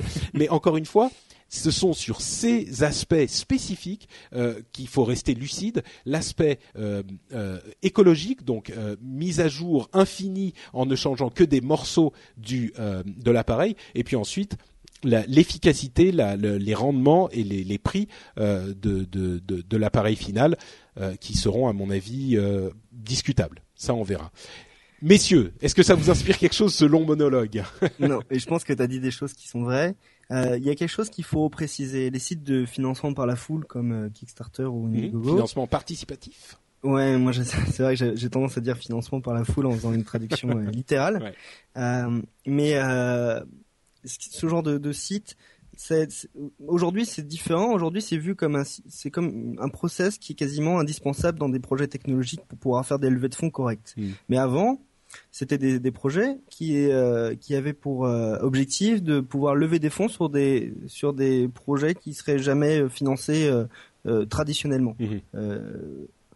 Et, euh, et ce genre de projet, pour moi, euh, Funblock, c'était typiquement ça. C'est des choses qui auraient jamais pu voir le jour à l'heure actuelle. Euh, avec euh, avec les fonds de financement classiques euh, et donc les, les, ce, ce, genre de site a permis a permis de financer ce, ce, ce, type de projet en tout cas a permis de faire de la, de la visibilité à ce type de projet. Tout à fait, oui. Au-delà de ça, je sais pas si ce que vous pensez derrière Motorola, euh, ce que Motorola a présenté pour moi, c'est euh, c'est pas vraiment Motorola, c'est Google qui est derrière. Et on retrouve un petit peu ce que fait Google sur euh, dans les dans les euh, laboratoires qui s'appellent Google X, c'est-à-dire des choses qui nous qui peuvent nous voilà, on a l'impression que c'est plus de la de la fiction qu'autre chose mmh. Euh, mais euh, mais en tout cas, on se rappellera que c'est les premiers qui, qui ont commencé à le faire. Tu as raison sur beaucoup de choses. La technologie aujourd'hui évolue trop vite dans les télécoms pour pouvoir instaurer des, des choses euh, dans le temps. Les standards évoluent trop vite. Euh, on, on, vous pouvez voir que ce soit la génération euh, de, de télécom avec la 3G, la 4G, mais aussi les standards, l'USB. Et, et, là, je, là, je reste sur des, des, choses très grand public, on peut, on peut entrer plus dans les détails. C'est des choses qui évoluent trop vite pour pouvoir instaurer ce type de modèle. Aujourd'hui, je pense que ce genre de téléphone, ça donnerait quoi? Un an, de, un an de vie euh, en plus au téléphone? On les utiliserait, euh, allez, je dis n'importe quoi. Euh, trois ans au lieu de deux. Et encore, je, je, connais peu de gens qui utilisent deux ans au téléphone maintenant. Ce qui est déjà pas mal en, en soi, hein, pourquoi pas. Mais... Ouais c'est déjà pas mal. Hein. Mais euh, mais je vois pas au-delà de ça et je sais pas si on aurait un bilan carbone positif. Euh, ouais. je sais pas si c'est on peut parler de bilan carbone parce que euh, parce que c'est quand même euh, je veux dire ils font pas mal d'économies en soudant des, des, des cartes des cartes mmh. mères. Euh, s'il faut penser à rajouter des composants pour pouvoir euh, avoir des choses évolutives, mmh. ça nécessite aussi de l'énergie.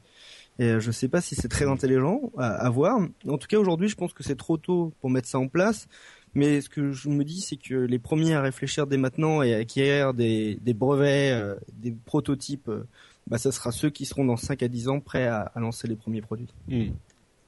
Oui, bah écoute, je suis, je suis content déjà. Tu n'as pas dit que j'avais que j'avais raconté n'importe quoi, donc c'est pas mal. Guillaume, est-ce que tu seras celui qui va venir me me me me, me houspillé euh, comme un. Non, mais bon, moi je suis plutôt un rêveur, donc j'ai envie d'y croire, tout simplement. en, en, ensuite, sur, sur tout ce que tu as dit, euh, je suis d'accord avec l'aspect écologique, mais sur tout le reste, j'ai du mal à comprendre. En fait, je, je fais partie des, des gens qui montent leur euh, PC euh, pièce par pièce, qui achètent même euh, Il y en a plus beaucoup. Hein. La, la boîte. Ouais, on est trois sur Paris. je, je non, ils sont vraiment... tous sur hardware.fr ou PC Expert.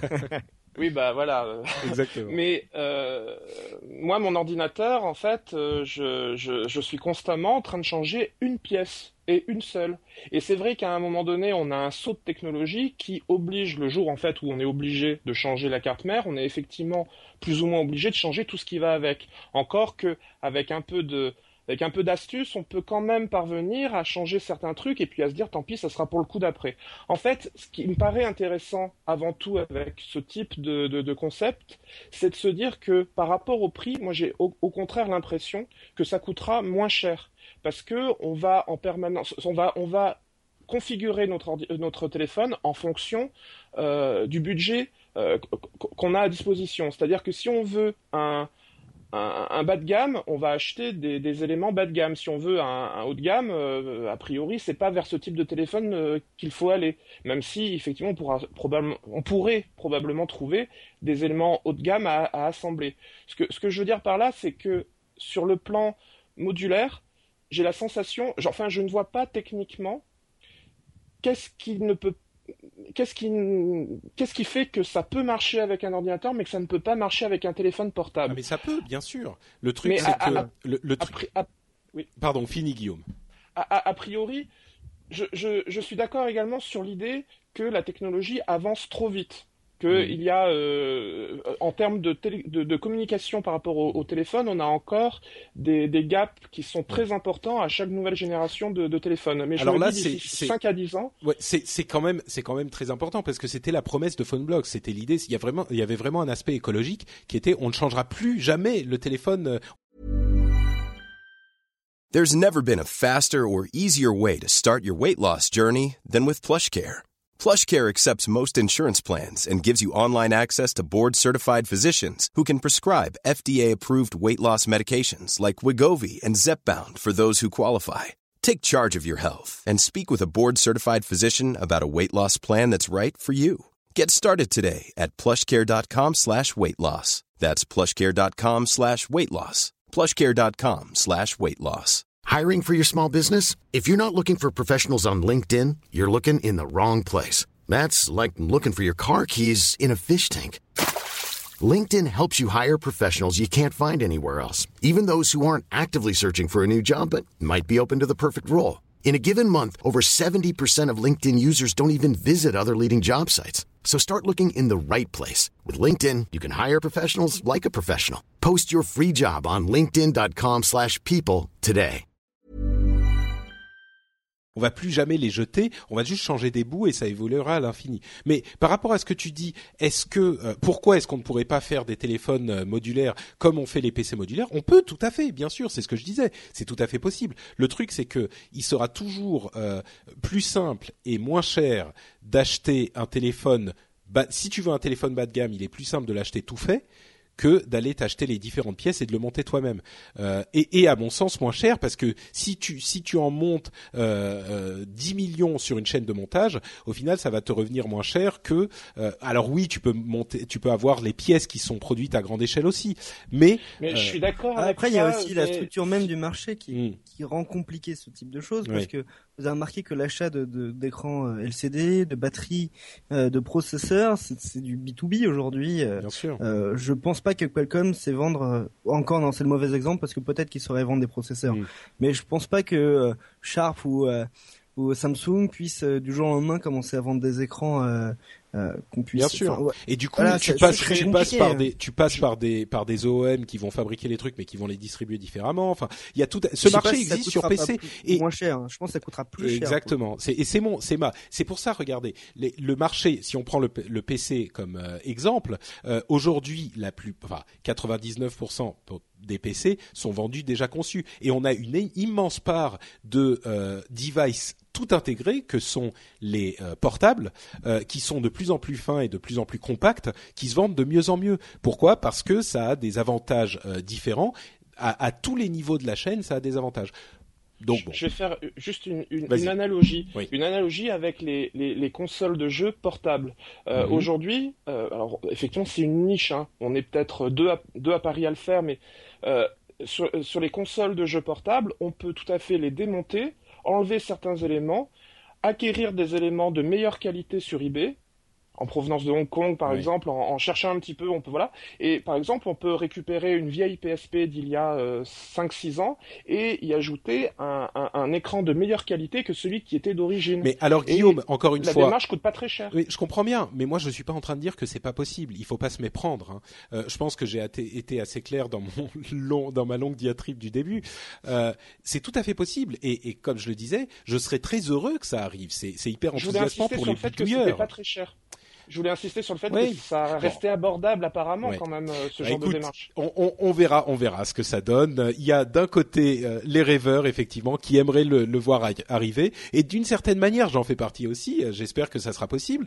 Euh, et puis d'un autre côté, euh, bon, moi personnellement, j'y crois pas trop trop dans ces conditions qu'ils ont exposées.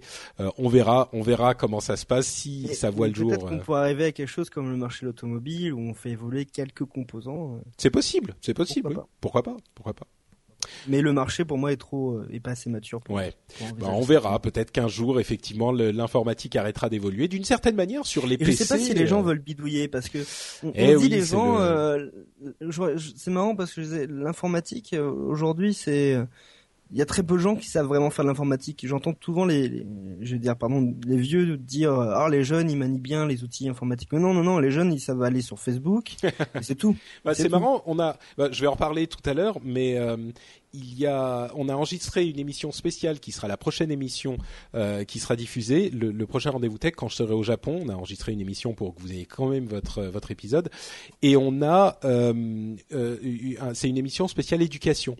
Et il y a des choses assez intéressantes sur le sujet qui sont dites. J'ai pas fait exprès euh, mais bon. non, mais c'est- ça, ça fait un peu de teasing. Ouais. Non mais voilà moi pour moi les gens l'informatique il y a très très peu de Ouais, gens ouais. qui savent non mais c'est sûr. Mais d'ailleurs même même les gens qui montent leur propre PC, hein, je suis sûr que dans dans l'assistance dans, dans, chez les auditeurs, il y en a pas mal et il y en a beaucoup aussi qui le faisaient à une certaine époque, qui aujourd'hui veulent plus s'embêter avec ça. Moi, j'ai monté. Oui, mais voilà. Tu, toi, Ulrich, c'est ton cas. Guillaume visiblement le fait encore.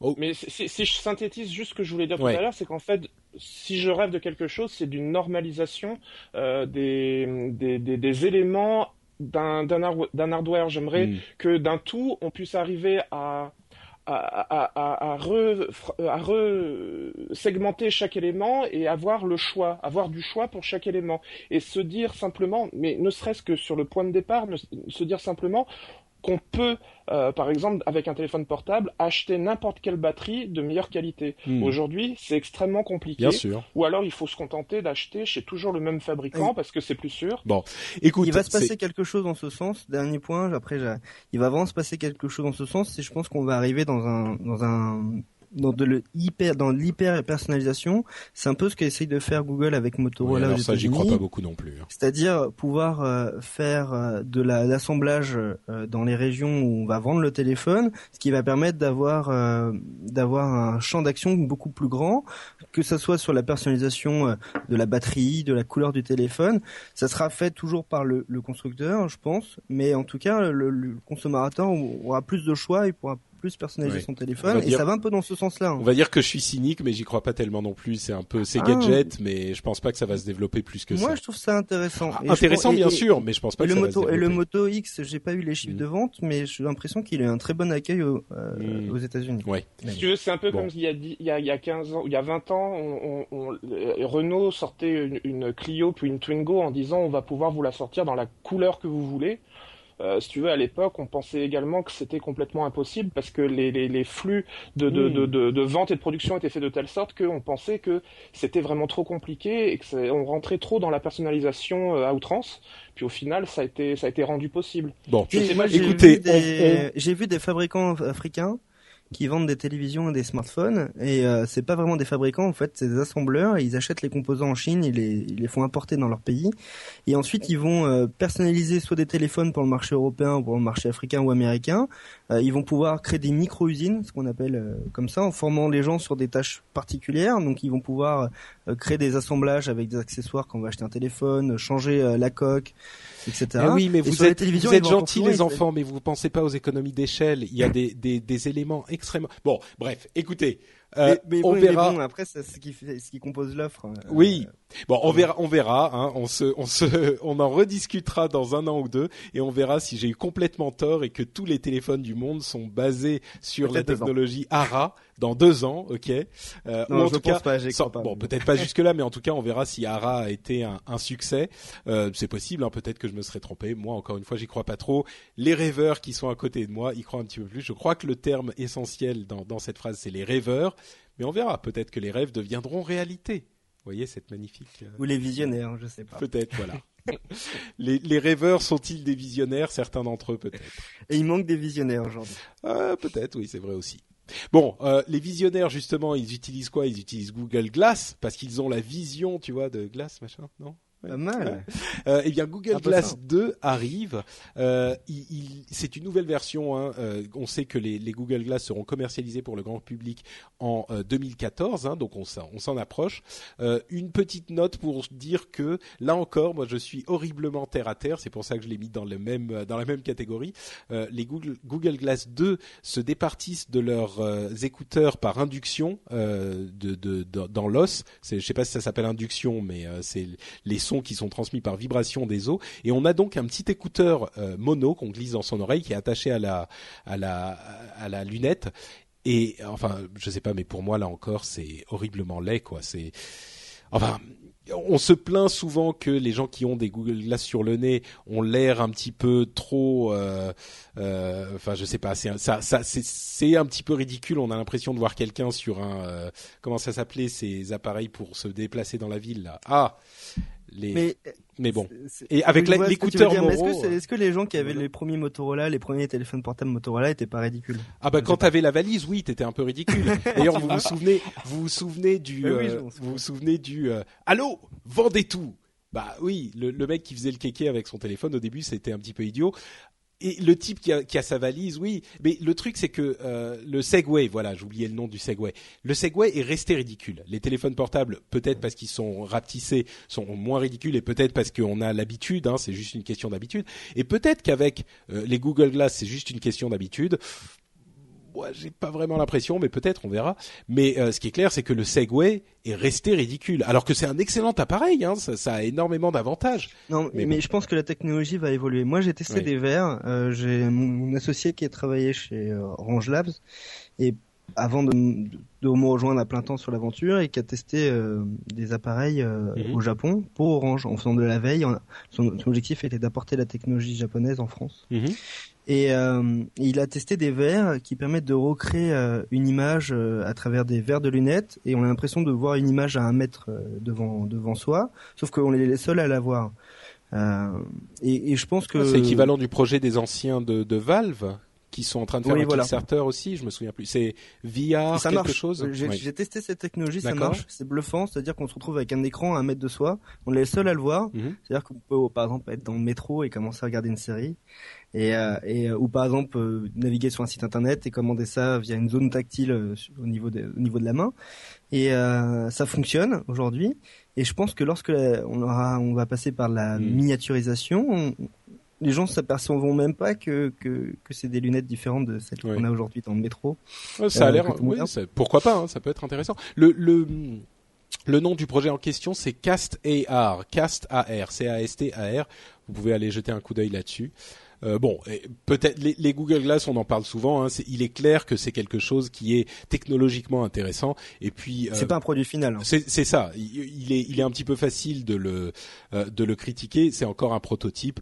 On verra ce que ça donnera dans quelques mois. Et puis encore à l'avenir, ça, ça va encore évoluer plus loin que ça. Là, on est qu'aux prémices de ce genre de technologie. Et un prototype, c'est comme les produits développés sur oui. Kickstarter. C'est pas des produits qui sont conçus pour le grand public. C'est des produits qui sont conçus pour des early adopters et des bêta testeurs. Tu fais bien de le préciser, Guillaume. Et ce que je trouve intéressant euh, parallèlement, c'est euh, tous les précédents que ça crée sur le plan juridique. C'est-à-dire qu'on est en train de se poser des questions, mais de, pratiquement de métaphysique hallucinante par rapport au fait de, la sortie de, enfin de la du concept de, Google, Glass, euh, on a vu qu'il y avait des en Californie, il y avait des il y avait des boutiques qui, qui refusaient ou c'était un bar qui refusait que quelqu'un puisse rentrer avec ses Google Glass. J'ai vu récemment, toujours en Californie, que c'était euh, une conductrice euh, au volant de sa voiture qui s'est pris une amende assez salée parce que simplement le, le policier s'était rendu compte qu'elle avait des qu'elle conduisait fait, ouais. avec des Google Glass, mm. alors que a priori le problème n'en est, est pas un, tout, tout dépend de l'utilisation qu'elle en fait. Mmh. Donc en fait, pour l'instant, il y a une espèce de, de, de crainte a priori de, de, de, de l'objet en se disant quelqu'un qui en a en fait forcément une utilisation euh, néfaste. Bon, je pense pas que ça soit une crainte a priori parce que là tu entends parler des quelques cas où euh, il y a eu une réaction adverse, mais il y a énormément de cas où il n'y a pas eu de réaction il n'y a pas eu de réaction adverse. Donc effectivement, on entend parler des moments où ça ça va pas, mais euh, proportionnellement, il y a énormément de moments où ça pose pas de problème. Maintenant, il est certain que c'est un nouveau type de technologie et que même légalement, il faut définir euh, les cadres dans lesquels ils vont être utilisés. Et ça, c'est quelque chose qu'on va euh, apprendre avec le temps, avec l'expérience et avec les processus juridiques divers. C'est le cas pour les, voitures sans conducteur, par exemple, qu'a développé Google. Il y a des cadres juridiques qui doivent être respectés. Euh, c'est le cas avec les Google Glass. Il y a des questions euh, de, de, vie privée. Hein. C'est des sujets qu'on aborde souvent en ce moment, mais il y a des questions de vie privée avec les Google Glass parce que avec un téléphone, quand quelqu'un prend une photo, on le voit physiquement qui fait l'action. Avec les Google Glass, euh, eh ben on voit pas. Donc il y a, il, il cligne de l'œil, ça prend une photo. Donc il y a effectivement toutes ces questions qui doivent être euh, jugées par l'expérience. Hein. C'est ça. Des nouveaux usages. Il va y avoir effectivement, il manque le cadre juridique, mais mmh. c'est comme tout. Euh, je pense que ça, ça, c'est la, il y a eu la même chose sur les téléphones, sur les mmh. voitures, etc. Oui, tout à fait. Mais je, je deviens peut-être un petit peu paranoïaque je par crois. rapport à l'approche que la France a des nouvelles technologies. Parce qu'autant je me dis qu'en Californie, ils peuvent avoir une vision un peu mesurée, enfin une, une approche un peu mesurée de ce qu'il va falloir faire en termes de, de légifération, enfin de, de législation plutôt. Euh, en France, j'ai l'impression que euh, la démarche sera d'interdire a priori. C'est pour ça que tout à l'heure je parlais d'a priori. C'est que dès qu'il y a quelque chose qui pose problème, il faut l'interdire, peu importe si bah, y a écoute, un contexte dans lequel il est valable. En, en l'occurrence, les, les, les amendes dont tu parles et les interdictions dont tu parles viennent des, viennent des États-Unis. Bon, accessoirement, on n'a pas vraiment de Google Glass en France encore, mais euh, bon. On, verra, on verra. Ça sera un autre sujet, encore un autre sujet intéressant. Le cadre juridique, euh, de, je pense qu'il va sûrement, euh, c'est ce qui va se passer, c'est exactement ce qui, ce qui est en train de se passer aux États-Unis. Le cadre juridique va être vraiment euh, sévère, strict. Hmm. Et, et, au fur et à mesure que l'usage s'installera, les choses se mettront en place. Oui mais en tout cas, je pense que dans dix ans, il y en aura beaucoup dans la rue. ça, c'est ça, c'est un, un, autre sujet. Euh, on verra. Moi, je crois plus aux, aux, montres et aux choses comme ça qu'aux glaces. Mais peut-être. C'est pour moi de la transition, mais euh, mais effectivement, c'est une belle transition déjà. Bon, et eh ben écoutez, on a fini nos trois grosses infos à retenir. On a parlé du Nexus 5, de d'Android et Samsung, et enfin des phone blocks ARA slash Google Glass et de ce genre de technologies innovantes. Euh, on va maintenant passer à nos news et rumeurs euh, sur lesquelles on passe un petit peu plus rapidement. Euh, si jamais il y a quelque chose qui vous intéresse que vous voulez commenter, vous m'arrêtez. Je vais commencer avec les, la guerre des brevets euh, qui, selon les titres de Ars Technica, euh, passe à l'option nucléaire. C'est-à-dire que vous vous souvenez peut-être, il y a quelques mois, un conglomérat composé de Microsoft, Apple et d'autres a racheté des brevets de Nortel, qui, qui, avait un énorme, une énorme collection de brevets sur la téléphonie mobile, et ils ont constitué une société qui s'appelle Rockstar, qui est complètement indépendante euh, et qui gère ses brevets. Google avait voulu les acheter aussi, ils n'avaient pas réussi, et, c'est suite à ça qu'ils ont acheté euh, Motorola, sans doute en partie pour se protéger euh, au niveau des brevets, puisqu'on le sait, les, les, brevets sont le de cette guerre industrielle depuis quelques années. Eh bien, figurez-vous que Rockstar a lancé une série de euh, procès pour défendre ses brevets, alors qu'a priori on avait compris qu'ils ne seraient pas utilisés de la sorte. Alors, euh, Rockstar euh, explique qu'ils sont indépendants de ses, propriétaires c'est techniquement vrai, mais on a un petit peu de mal à imaginer qu'ils soient pas quand même au courant de ce qui se passe. Euh, d'un autre côté, on a Google qui euh, est considéré comme une victime, mais en même temps, avec Motorola, ils, avaient euh, quelques procès à eux qui étaient en cours et qui avaient commencé, qui, qui étaient quand même pas jolis jolis non plus l'enseignement que j'en tire, c'est que la guerre des procès commençait à se calmer un tout petit peu depuis allez, un ou deux ans. On avait l'impression que ça commençait à se calmer. Là, ça a l'air de repartir de plus belle, euh, et c'est pas forcément une bonne nouvelle. Au final, ce qui va se passer, c'est qu'il va y avoir des accords croisés de licence, et, voilà. Et c'est simplement un processus un petit peu douloureux, mais bon, ça va. C'est pas forcément les meilleurs le meilleur moyen de faire les choses, mais ça semble euh, inévitable. Là, mais ça c'est, comme tu dis, c'est inévitable. Moi, ce dont j'ai peur, après, c'est pas le débat sur les brevets, mais mais c'est que ça ferme la porte à pas mal de pas mal d'acteurs. Ça peut arriver aussi, oui. Ça privilégie les gros qui ont de quoi se défendre parce que tout ça coûte très très cher. Bon, d'un autre côté, pour moi, ça casse un peu la liberté qui fait que dans un marché, d'un autre côté, on a, du mouvement. On, a tendance à oublier aussi que euh, toutes les grandes euh, périodes de, d'effervescence euh, industrielle et intellectuelle ont été accompagnées de ce type de, de, de combat jusqu'à bah, le, le, début du siècle. On a eu des problèmes de brevets immenses dans le cinéma, par, par exemple, les technologies des caméras étaient le le, le, le sujet de combats terribles. On a eu des, des, des questions sur l'électricité, on a eu etc etc. Donc c'est pas quelque chose qui date d'hier. Au final, on s'en sort pas plus mal, mais il faut que euh, la période se passe. Et puis n'oublions pas aussi que ces questions de brevets veulent dire que une fois que la période de, d'exclusivité d'utilisation du brevet est passée, c'est-à-dire 18 ans, eh bien euh, la technologie est disponible pour tout le monde. Et c'est aussi pour ça que ce système a été implémenté. C'est pas simplement pour euh, attribuer la propriété d'une technologie à une entité indéfiniment, on lui attribue pour 18 ans et après tout le monde peut l'utiliser. Donc ça a aussi un aspect positif sur le long terme. Et ce qui est marrant, c'est que quand on voit des sociétés euh, s'écrouler, c'est le cas de, BlackBerry ou de Nokia, euh, finalement c'est quand on fait le compte après pour la valorisation, ce qui pèse le plus lourd. Et ça permet à la société d'un petit peu sortir par, la grande porte, j'ai envie de dire, parce que sinon ils, sortiraient à des sommes euh, un petit peu ridicules par rapport à leur à ce qu'ils auraient pu valoir. Euh, des années C'est vrai. auparavant.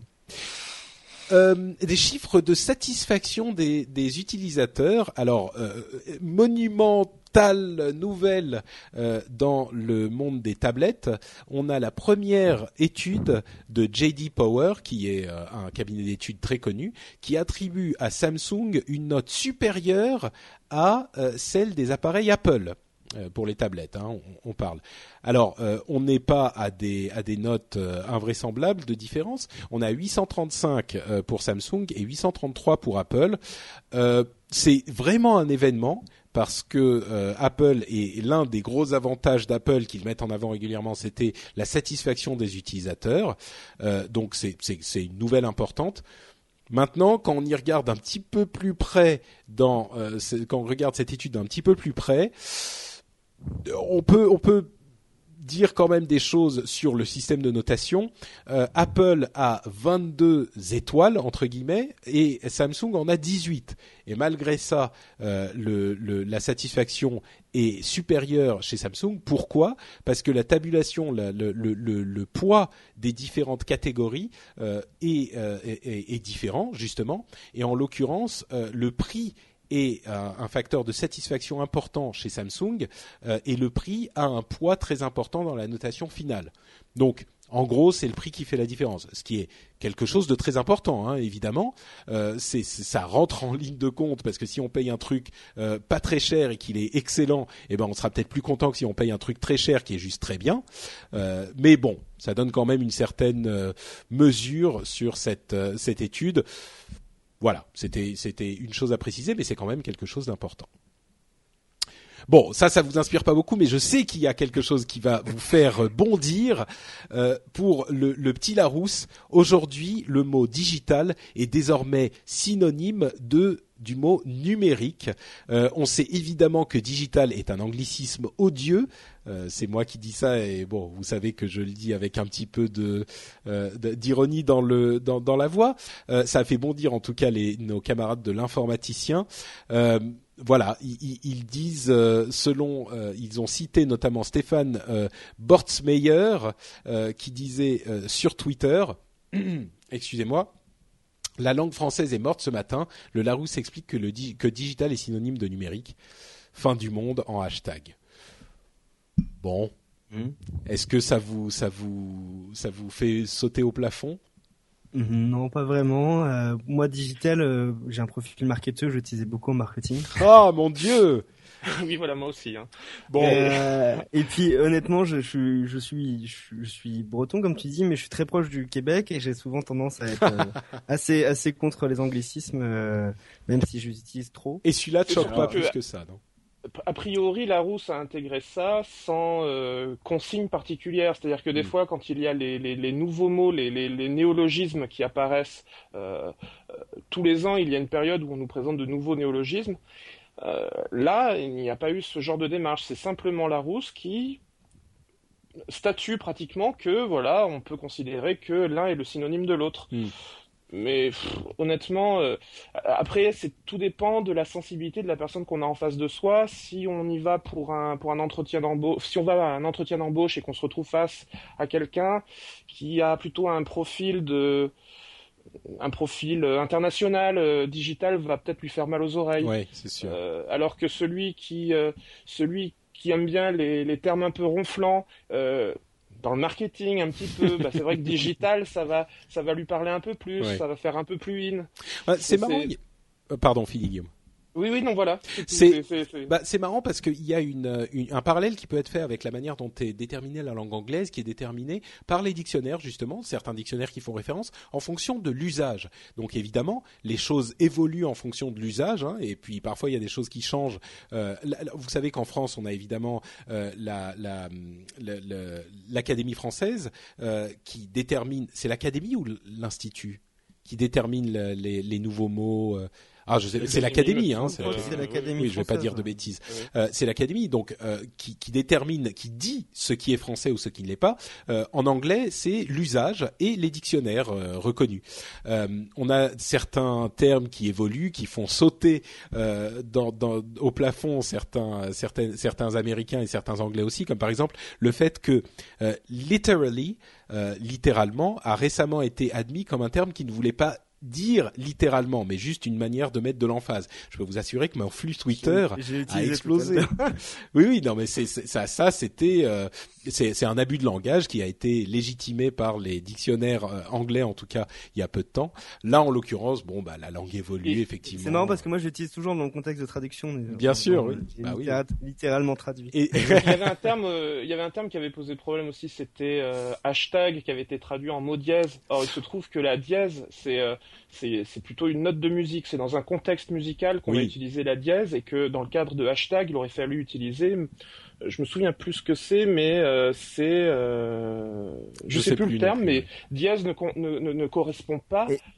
à la réalité, enfin à, ce qu'est réellement le, le, le, hashtag. En... Hmm. C'est la même chose que digital. Souvent, on parle de numérisation, on parle vraiment au sens technique, et digitalisation, euh, on dit souvent digitalisation des services. Euh, pour moi, ça signifie pas la même chose. oui. bon. bon, écoutez, en tout cas, euh, si vous faites partie des amoureux du français qui sont choqués par euh, cette synonymie, vous pouvez aller adresser vos insultes à l'endroit de la rousse. Nous, nous n'y sommes pour rien. Netflix. ce qui, ce qui prouve qu'ils existent encore. Mais Oui, bah écoute, c'est déjà ça. C'était peut-être exprès. C'était peut-être pour faire le buzz. Ils ont trollé Internet. Netflix euh, a une idée plutôt intéressante qui avait déjà été évoquée il y a quelque temps, mais Netflix pourrait peut-être la, réaliser. Ils voudraient produire des films eux-mêmes et des gros films de cinéma qu'ils proposeraient euh, en, visionnage, en achat ou en tout cas par abonnement à Netflix euh, directement chez vous le même jour que la sortie en salle. Bon, alors évidemment, ça ça provoque énormément de problèmes parce qu'il faudrait que les exploitants en salle acceptent euh, qu'un film soit disponible à la télé en, gros euh, au, moment où il est sorti en salle. C'était déjà arrivé, mais euh, uniquement pour certains petits films indépendants, donc c'était un petit peu particulier. Netflix voudrait le faire avec des vrais gros films et depuis qu'ils ont produit des séries de grande qualité comme House of Cards par exemple, on comprend qu'ils pourraient en être capables. Alors la question devient est-ce que vous vous seriez intéressé par l'idée de d'acheter un film pour pour le regarder chez vous le jour où il sort en salle? Moi, j'ai envie de dire euh, ce qu'ils sont en train de faire. Euh, il y avait deux choses. Déjà, est-ce qu'ils sont assez gros pour le faire? Peut-être, aux États-Unis en tout cas. Euh, la deuxième chose, c'est est-ce que le cinéma va mal? Finalement, ça a pas mal baissé, mais, mais il résiste bien. Donc, il est quand même assez gros pour pouvoir encore avoir un mot à dire. mais moi, personnellement, ça répond pas à ta question. Personnellement, j'aimerais bien, j'aimerais bien, je trouve ça intéressant comme mais mais mais c'est vrai que l'expérience cinéma c'est vraiment dans la culture maintenant donc euh. les études Adopi qui existent depuis 2009 montrent que au contraire le cinéma se porte très bien et euh, mm. euh, fait partie des, des, des, médias culturels qui ne sont pas touchés par par le, problème du téléchargement illégal de, ces choses-là hein. il y a mm. c'est même pas en train de stagner c'est plutôt en progression Bon, voilà, c'est juste un aparté. Après, sur le plan de la chronologie des médias, je pense que en France, ça n'a aucune chance de passer. Hmm. Je pense que euh, quelque chose comme ça qui arrive en France, on va faire exactement la même chose que pour euh, l'histoire des taxis avec euh, Uber.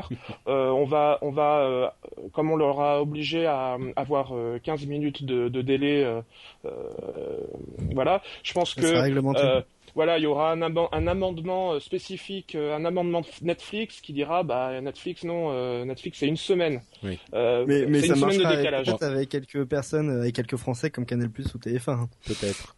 Mais à vrai dire, une semaine, ça serait encore acceptable. moi, je pense que effectivement, moi j'aime beaucoup le cinéma, hein, j'y vais régulièrement, mais je pense qu'il, moi j'habite à Paris aussi, donc le cinéma c'est à 5 minutes à pied, littéralement à 5 minutes à pied. see what I did there? Euh, euh, mais mais mais il y a beaucoup de gens qui sont peut-être un petit peu plus loin. Et puis surtout je pense à des gens qui ont des enfants euh, pour qui le aller au cinéma ça veut dire vas-y que je te mets toutes les affaires dans la voiture et le siège bébé et le bébé qui crie enfin le bébé les petits qui crient et puis ils veulent du popcorn et puis ils veulent du machin franchement, tu leur proposes euh, la même chose à, euh, enfin, le film à aller 30 ou 35 euros. Euh, D'une part, ça reviendra finalement moins cher que toute la sortie et ils seront très intéressés. Donc, bon, ensuite, est-ce que c'est faisable dans l'industrie avec les acteurs qu'on connaît? C'est une autre question. Mais bah, un jour peut-être, pourquoi pas. Mais ça marcherait, c'est sûr que ça marcherait, mais après, culturellement parlant. Oui, c'est vrai. Moi je trouve que ça serait dommage. Mais... Bon, euh, vous savez quoi? Il y a un truc euh, qui va réussir à nous faire rêver tous les trois ensemble de concert. Là, pour le coup, on va s'accorder. Euh, Meg Whitman, la présidente de HP, a annoncé que la société était prête à rentrer sur le, marché des imprimantes 3D dès la moitié de, l'année prochaine, dès la mi 2014. Alors là, je me prends à rêver parce que ceux qui écoutent l'émission depuis euh, un moment savent à quel point je suis euh, euh, enthousiaste à l'idée des, imprimantes 3D. À mon sens, ça va être un, énorme changement dans énormément de domaines. Le fait de pouvoir enregistrer, de pouvoir imprimer des objets, ça veut dire effectivement que les, objets, les objets réels, physiques, tangibles sont, et là je regarde Ulrich, digitalisés. Euh, et donc, ça, ça, change énormément de choses. Bon, on va pas repartir sur ce que permettent les imprimantes 3D, mais le fait qu'HP se lance dans la, dans la, dans la course bientôt, c'est plutôt enthousiasmant, non? Mais c'est comme euh, Motorola avec le Funbox. j'ai envie de dire, dès qu'il y a un gros qui commence à s'y intéresser, c'est qu'on passe euh, à, une autre étape euh, supérieure, quoi, mm. une étape supérieure. Guillaume, ça te, ça te, te plaît aussi J'ai du mal à y voir un, un, un, intérêt personnel. Oh non, on était pourtant, on était deux. ah bah si, pour, justement, fabriquer son smartphone ou son PC, ça peut être pas mal. ouais, enfin un smartphone en, en, bois ou en, ou en plastique. Ah non, mais non. J'ai vu des gens fabriquer des voitures ou fabriquer des, des, des, des éléments de d'ordinateur. Ça peut, ça peut euh, fabriquer des éléments métal. Bon, je suis pas certain que ça fasse euh, non plus des processeurs avec des circuits imprimés au micron près, hein, mais bon. Euh, oui, je suis pas totalement. En fait, je, pense. Alors, c'est pas parce que euh, c'est le point suivant, mais moi, moi, ça, m'obsède. Alors bon, c'est un bien grand mot, mais je, je, pense beaucoup à cette histoire de de, de création de, de pistolets, enfin d'armes à feu mm. euh, euh, avec euh, les imprimantes 3D. j'ai vu les tests, j'ai lu beaucoup d'articles là-dessus, j'ai même vu des, des, vidéos YouTube. je vais paraître pour un, je vais paraître un bisounours quoi, mais ça, ça m'horrifie. Je me dis, ah. là pour le coup, c'est le truc qu'on ne, on ne, on ne sait pas où ça va aller et on ne sait pas comment l'arrêter. Ah donc tu as peur du futur, Guillaume. Tu as peur du futur. Tu te rends compte? Mais c'est vrai que c'était le. que j'ai peut-être vu trop de films ouais. qui se passent dans le futur où, où je peux parfaitement imaginer euh, quel, quel, quel, quel, quel, quel à, à, quoi ça peut, ça peut amener. Ouais. Bah, effectivement, le sujet suivant c'était euh, le fait que la, la, un, des services de police ont trouvé euh, une, une usine à fabrication de, de pistolets euh, de pistolets fabriqués avec des imprimantes 3D. Euh, la raison pour laquelle j'ai mentionné cette, cette histoire, c'est que j'essaye toujours dans l'émission d'avoir euh, un sujet et autant que possible, de manière euh, un petit peu objective, ou pour présenter tous les tous les éléments de, l'argumentation, l'autre vision de la chose. Et là, en l'occurrence, c'est vrai que le problème des, des, armes à feu fabriquées par par, imprimante 3D est un vrai problème euh, qui va là encore il va falloir euh, savoir comprendre euh, comment fonctionnent les choses et, adapter peut-être la, législation, à, ce type de choses. Bon, maintenant, moi, je pense qu'il serait un petit peu dommage de d'entraver cette technologie qui est extrêmement intéressante pour ces risques-là, mais les risques existent bien. je, pense que ça, peut relancer certains commerces. je suis désolé de ça peut lancer certains commerces. Je pense que les imprimantes 3D, on pourrait les retrouver dans son quartier. Tout à fait, oui. moi, je vois, ce premier usage là. Euh, on n'en a pas besoin euh, régulièrement, mais de, façon euh, un hmm. petit peu. Ouais, on va au lieu d'aller chez Copytop où il y a des, imprimantes pour faire imprimer son mémoire, bah on, a, on ira faire imprimer une pièce de rechange pour, je sais pas moi, la machine à laver. Exactement, et je pense que c'est une bonne nouvelle pour tous ces commerces-là hmm. qui cherchent un petit peu à se renouveler depuis que tout le monde a une all-in-one dans son salon. Quoi. Ce, ce, que je voulais juste dire, c'est qu'il y a une tendance actuelle à, à observer que les citoyens, dans leur large majorité, ont tendance à vouloir se faire justice eux-mêmes. Bon, alors, excuse-moi, je t'interromps tout de suite les citoyens dans leur large majorité, d'où comment quelle étude te dit que c'est les citoyens dans leur large majorité? Est-ce que tu ne serais pas en train de nous faire un petit peu de, de, démagogie là, Guillaume? La, la, définition du mot citoyen dans sa large majorité, pas euh, le fait qu'ils sont nombreux. Ah. Ce que je veux dire, c'est que le citoyen mmh. est plus à tendance aujourd'hui à vouloir plus se faire justice lui-même. Mmh qu'hier. Et quand je dis hier, c'est pas littéralement hier, c'est qu'il y a 10 ans, 20 ans, 30 ans. D'accord. Et c'est une tendance qui est mesurée aux États-Unis, c'est une tendance qui n'est pas mesurée en France parce qu'on n'a pas le droit de mesurer ce genre, enfin, qu'on ne mesure pas ce genre de choses, mm. mais c'est une tendance mesurée aux États-Unis. Et je me dis simplement que vers quoi ça, ça nous emmène oui. Alors oui. Ah bah la euh, question est, légitime, hein, c'est sûr, mais. Mais tu sais, le, le truc c'est que les imprimantes 3D, elles vont arriver de toute façon. Donc euh, c'est un petit peu comme essayer de combattre l'arrivée d'Internet ou ce genre de choses. Ça, des ça va arriver, euh, par exemple, ou des, des montres, euh, oui, des montres Google Now. mais on peut essayer. De, enfin, il est tout à fait juste de, de, de, citer ces problèmes et ils sont tout à fait réels et ils sont tout à fait inquiétants.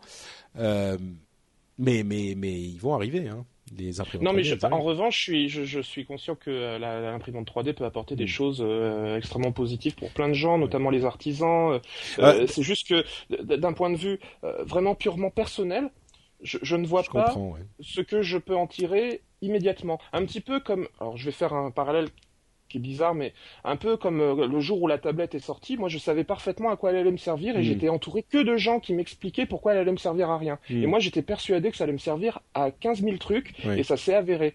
Là aujourd'hui ah, pour l'imprimante 3D, là aujourd'hui pour l'imprimante 3D, c'est la situation inverse. Tout le monde m'explique que ça va être génial et moi je hmm. vois pas à quoi ça va me servir. Je comprends, je comprends. Euh, j'ai vu aujourd'hui un exemple de, euh, de, de sur le site de Corben.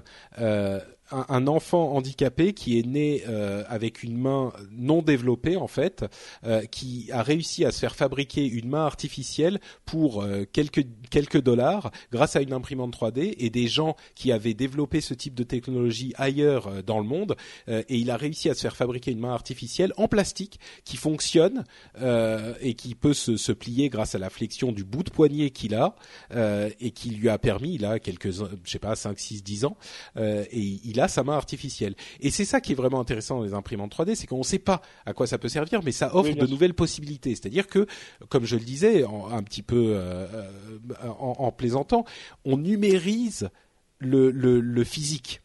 Et à partir de là, les possibilités. On digitalise le physique. Oui.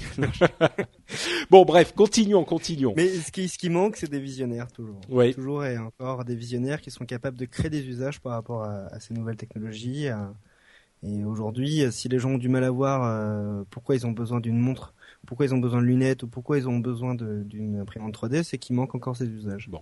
Eh ben on verra. De toute façon, celles-là, elles arrivent. C'est même pas du, des rumeurs ou du fantasme. Ça arrive.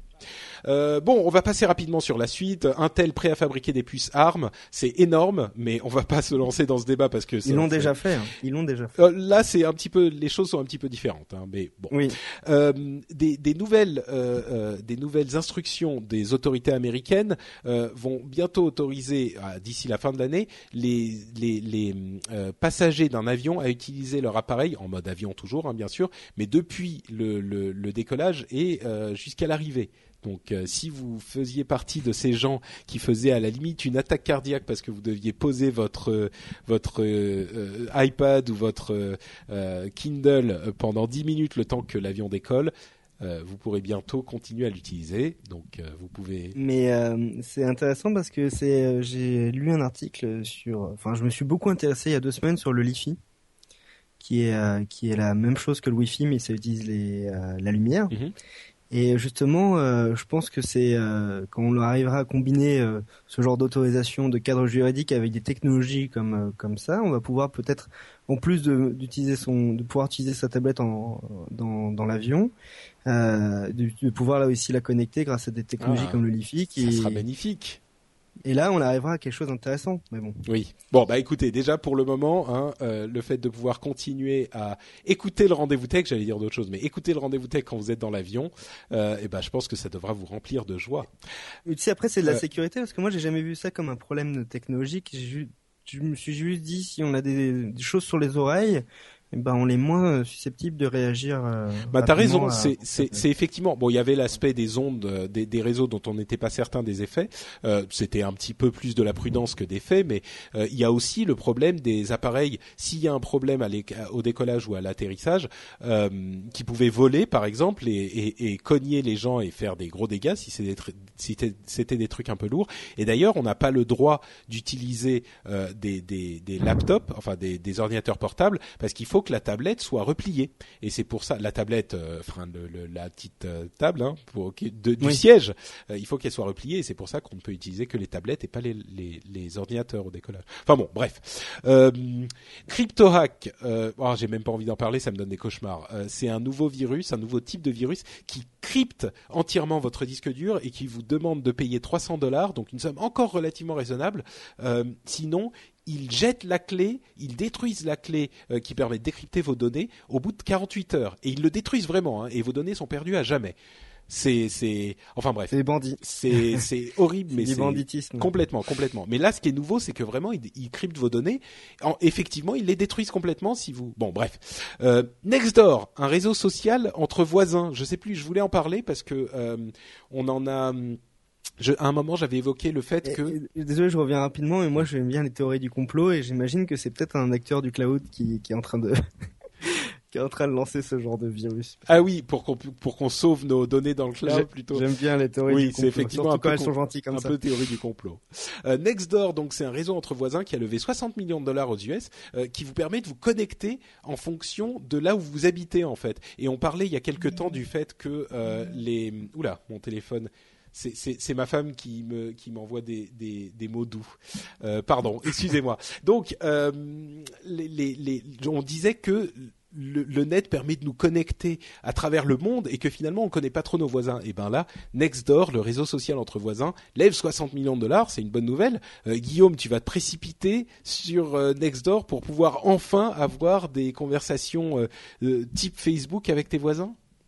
Euh, j'ai lu la présentation euh, de, de, Nextdoor, ça m'a paru assez euh, assez intéressant. C'est très c'est très orienté euh, voisinage américain. Hmm. C'est-à-dire que j'arrive pas à me projeter avec mon voisinage franco-français. C'est-à-dire qu'il y a des il y a des il y a des interactions qui qui, qui ont l'air de pas de pas se faire naturellement de la même façon. T'as raison. C'est juste le, le, le, petit aspect qui m'a qui m'a dérangé. J'avais l'impression dans la présentation de voir, euh, si tu veux, le la, le petit quartier de Desperate Housewives, tout à fait, euh, présenté euh, tout mignonné, parfait, avec des petites villas bien séparées les unes des autres, etc. Je me disais moi dans mon immeuble euh, à trois étages. Euh, euh, moi je trouverais ça génial parce que honnêtement, euh, aller vers euh, ses voisins IRL, hein, in, real life, comme ça, là, je, je, je le fais pas naturellement, je, ça, ça, ça, me bloque et je me dis si, si j'avais un, si j'avais une espèce de filtre virtuel, hmm. peut-être que j'irais et que dans un second temps, ça permettrait de, de, de, de passer à la hmm. rencontre physique. Oui, bah en, en l'occurrence, c'est effectivement, il fonctionne qu'aux États-Unis. Peut-être que s'il a du succès, il arrivera dans d'autres pays et il sera adapté, hein, évidemment. Euh, mais bon, voilà, je voulais l'évoquer parce que c'est quelque chose de, de, de, pas mal. Je pense que c'est pas mal, effectivement. Moi, j'aime beaucoup et je réfléchis beaucoup depuis euh, plusieurs années à, aux réseaux locaux, euh, aux réseaux sociaux euh, qui utilisent la, la proximité. Euh, j'avais vu une expérience Intel qui utilisait, euh, je sais pas si vous aviez vu, ces PC avec deux écrans, un écran euh, derrière et un écran devant, qui permettait par exemple dans les réunions de pouvoir oui, afficher deux images différentes. Ils avaient fait une expérience dans un bar où les gens étaient équipés de cet appareil, ils pouvaient communiquer des messages à travers l'écran qui était bien sûr derrière. Et par exemple, euh, il y avait des, il y avait, ça allait jusqu'à la drague, mais il y avait des choses très marrantes et euh, j'ai l'impression que ça décoinçait un petit peu les gens qui étaient surpris et, euh, ça créait des interactions sociales qui auraient peut-être pas été là s'il n'y avait pas ce, type de technologie. Et de mon côté, je, travaille sur un petit projet personnel aussi pour pouvoir favoriser les échanges dans un à proximité avec les gens qui nous entourent un peu un peu comme le concept de Snapchat, c'est-à-dire de l'échange de, données vraiment aux personnes qui sont à côté de soi. et, et de, des messages qui vont s'effacer une fois qu'on va quitter le lieu ou du contenu qui va s'effacer en Ouais, fois qu'on va quitter oui. le lieu. Et, euh, et je, je, je crois vraiment à ce type de de- de- d'échange, en particulier dans des contextes précis, par exemple lors d'un match de foot ou lors d'un concert, Hmm.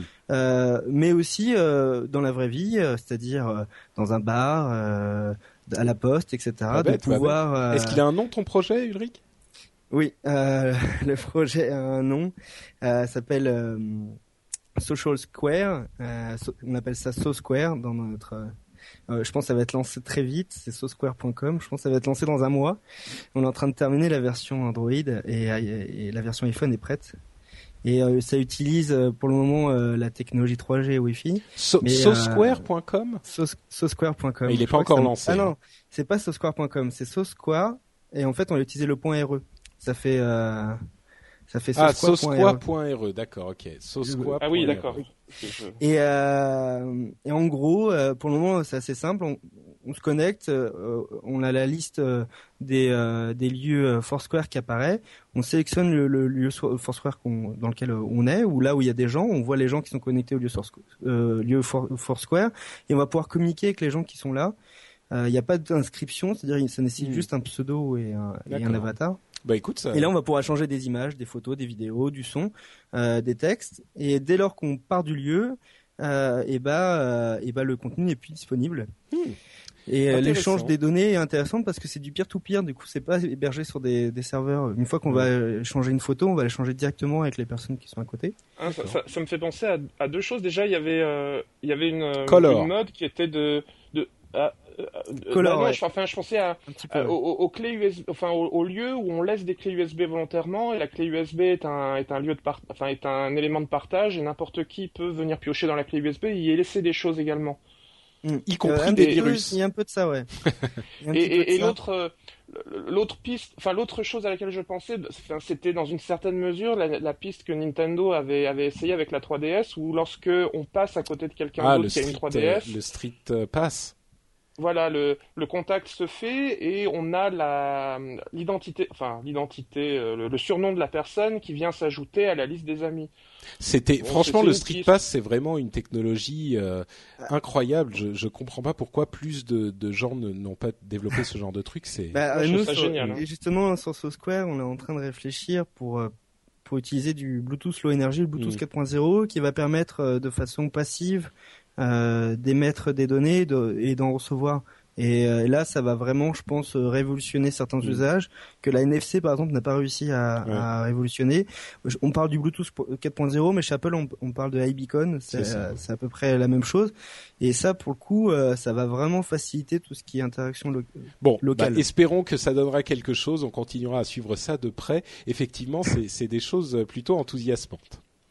Euh, continuons donc. Poursuite. Vous savez ce que c'est Poursuite? C'est un réseau, un nouveau type d'architecture pour le net euh, qui, permettrait de, développer un système de réseau et un internet en fait sans serveur. Alors, je vais pas rentrer dans les détails, ça marche en peer-to-peer, etc. Mais c'est un, un concept qui pourrait fonctionner. Je suis pas certain que ça fonctionnerait pour tout, mais pour certaines choses en tout cas, un internet sans serveur, ça pourrait fonctionner.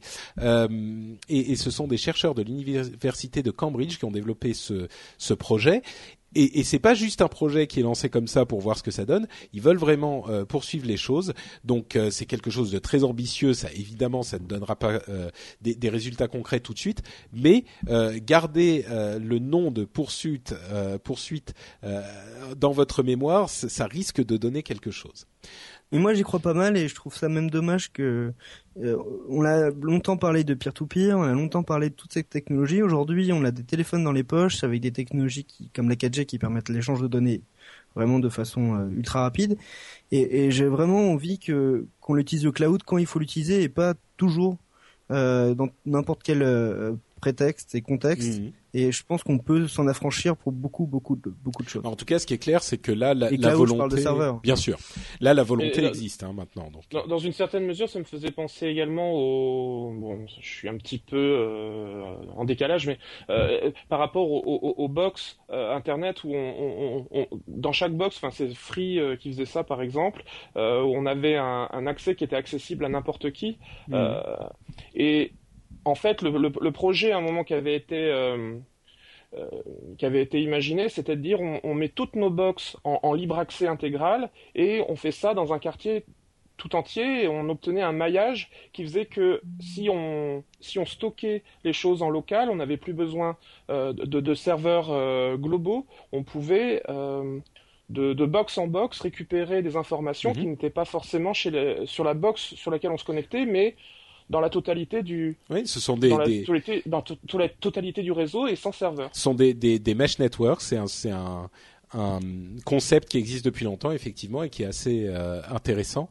Là, c'est quelque chose d'un petit peu différent, mais les principes sont pas totalement, euh, totalement euh, incomparables. Donc, bon, on, on, on verra ce que ça donne là encore. Enfin. Euh, information et puis on va on va conclure. Euh, OS X Mavericks détruirez vos données euh, si vous utilisez un disque dur externe, particulièrement euh, disque dur de la marque Western Digital. Euh, je voulais juste le mentionner. Faites attention si vous avez un Ça disque peur, dur ça. USB. euh, Il y a effectivement des gros problèmes visiblement. Donc si vous avez mis à jour pour OS X Mavericks et que vous avez un disque dur euh, euh, externe, euh, particulièrement Western Digital, faites gaffe.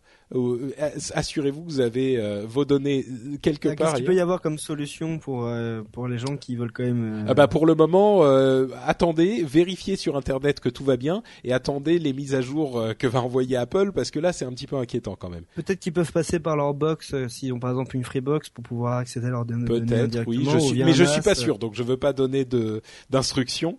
Euh, simplement, si vous avez effectivement des données très précieuses sur votre disque dur, euh, renseignez-vous ouais, tout pour le coup, peut-être qu'il faut être un petit peu alarmiste pour ce genre de choses.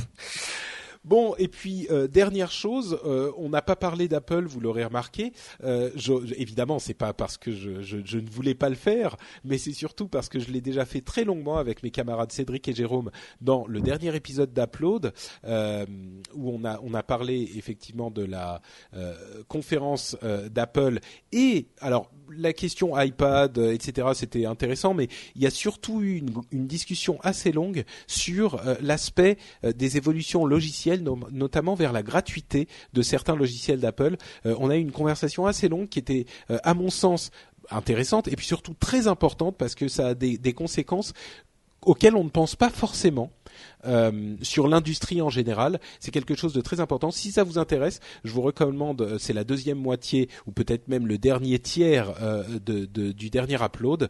Euh, je vais aller voir de quel upload. Quoi, le titre, c'est. Apple fait du freeware. Euh, ouais, ça, ça pourrait être ça. C'est In Logiciel We Trust. Euh, c'est l'upload 176. Euh, donc je vous encourage à aller l'écouter si ça vous intéresse. Bon, on n'a pas parlé de euh, la NSA qui fait encore des siennes et qui écoute la, la- les Allemands et euh, bien d'autres personnes. Il y a des gens qui commencent à proposer aux États-Unis euh, de, de modifier les pouvoirs de la NSA, donc ça commence vraiment à bouger à ce niveau-là, mais il n'y a pas de de- d'énormes changements encore euh, dont, dont on peut parler, donc on a laissé ça de côté. On n'a pas Et non Il plus. y a une petite phrase qui, me- qui me fait marrer Oui. concernant la NSA, désolé de te couper, c'est euh, il y a beaucoup de gens qui me disent euh, de toute façon euh, on n'y peut rien, c'est comme ça. Mais j'ai envie de leur dire euh, on n'y peut peut-être rien, mais il n'y a pas besoin non plus d'être consentant. Euh, effectivement, effectivement, on peut voir les choses comme ça. Euh, une autre chose dont on n'a pas du tout parlé, j'imagine aux grandes dames de Guillaume qui aiment les chiffres, euh, c'est des résultats des différents euh, grands de ce monde. Et quand je dis grands, je parle des, des grandes sociétés. En gros, Microsoft va très bien, Lumia ça va plutôt pas mal, voire même très bien. Apple, ils vendent plein de téléphones et plein d'iPads, plus que l'année précédente, donc ça va très bien. Bon, en gros, voilà, tout le monde va bien. C'est peut-être pas exactement exactement le cas, mais c'est le résumé que je vous fais aujourd'hui. Euh, on, on aura des détails peut-être plus intéressants sur les ventes des uns et des autres au début de l'année prochaine, parce que c'est vrai que le troisième euh, trimestre n'est pas forcément celui qui est le plus significatif, comme le disait euh, Guillaume tout à l'heure. Bon, Eh ben écoutez messieurs, on arrive au terme de cette émission. Euh, Guillaume, tu nous disais euh, plus de deux heures la dernière fois. Là, on n'en est pas loin. Je pense qu'on va. Pas loin, oui. je pense qu'on va finir euh, avant avant deux heures quand même au final. On est sous la barre. On est sous la barre et je pense qu'on va y rester. Euh, pendant qu'Ulrich nous fait des allers-retours. Je suis vraiment désolé. Alors là, je vais citer mon opérateur, c'est c'est Bouygues Télécom. Je suis je suis câblé, mais là, je, je sais pas. Ah, bah, j'ai des pertes de paquets pendant 20 secondes. euh, C'est bizarre, Hop, mais tu euh, reviens. C'est l'essentiel. C'est l'essentiel. je disais malheureusement, il y a, dans le télécom, dans le télécom, il y a très peu de Français. Donc, donc la crise euh, est pas si loin que ça. J'ai pas compris ce que tu voulais dire. J'ai dit, euh, tu, tu citais toutes les entreprises Oui. qui vont bien, euh, les constructeurs, mais malheureusement, il y en a aucun Français. Ah. Et maintenant, il y en a, il y en a plus d'Européens vraiment. Oui, bon. Euh, bon. Oui, Nokia, bon, plus tout à fait, c'est vrai, tu n'as pas. Bon, écoutez, messieurs, en tout cas, je veux vous, remercier euh, très chaleureusement d'avoir été présents dans cette émission. Euh, comme je le disais euh, tout à l'heure, il n'y aura pas de rendez-vous tech traditionnel pendant que je serai en lune de miel au Japon. Vous m'excuserez, hein, je serai je serai occupé ailleurs. Euh, donc je pars dans euh, bah, pas si longtemps, une dizaine de jours maintenant. Euh, mais ça ne veut pas dire que je vous abandonne totalement, puisque comme je disais, on a enregistré un épisode spécial éducation. Euh, J'ai eu le, plaisir et l'honneur euh, de recevoir trois invités euh, vraiment intéressants. Euh, on avait euh, donc on a euh, vous, l'entendrez dans trois semaines David qui est prof au, lycée Jean-Yves qui est universitaire et Nicolas qui est prof de grande école on a eu un débat assez intéressant pendant je sais plus une heure et demie quelque chose comme ça et on fait le point sur l'éducation et la tech et l'enseignement de la tech donc j'espère que ça sera un sujet qui vous intéressera et qui vous fera un petit peu patienter en- entre deux épisodes du rendez-vous tech. Comme je le disais, il sera dans trois semaines, ce qui veut dire qu'on a supprimé un épisode et on a bougé euh, celui-ci euh, d'une semaine pour qu'il tombe pile au milieu en- entre les, autres euh, les autres épisodes traditionnels. Euh, pour les épisodes traditionnels, on sera de retour, euh, si je ne m'abuse, le 16 décembre avec un résumé de l'actualité. Donc, on a une longue période sans rendez-vous tech et actu. J'espère que vous survivrez. On a tout de même évidemment les, émissions, les autres émissions qui continuent, à savoir Upload pour vous donner des conseils d'app et Positron pour vous donner des conseils de produits super cool au cas où vous vous ennuyez. Bah, vous voyez, si vous vous ennuyez sans le rendez-vous tech, vous avez quand même Positron pour avoir des conseils de euh, comics, de films, de musique, etc., etc. Euh, je vais évidemment euh, donner quelques minutes à Guillaume et Ulrich pour qu'ils nous disent où on peut les retrouver euh, après la fin de cette émission. Et on va commencer par, tiens, le plus sage des deux, Guillaume, où, vont- où vont les auditeurs?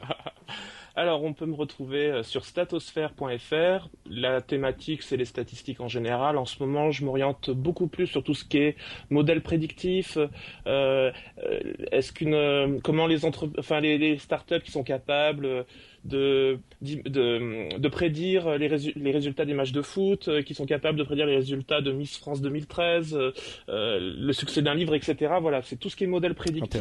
Si ça vous intéresse, voilà, je- je- j'essaye de faire des articles régulièrement. En ce moment, c'est un peu en stand-by. J'ai un petit peu du mal à tenir la régularité, mais je vais, je vais m'y remettre. D'accord. Donc statosphère.fr et sur Twitter, c'est statosphère également. Super, merci Guillaume. Et pour toi, Ulrich?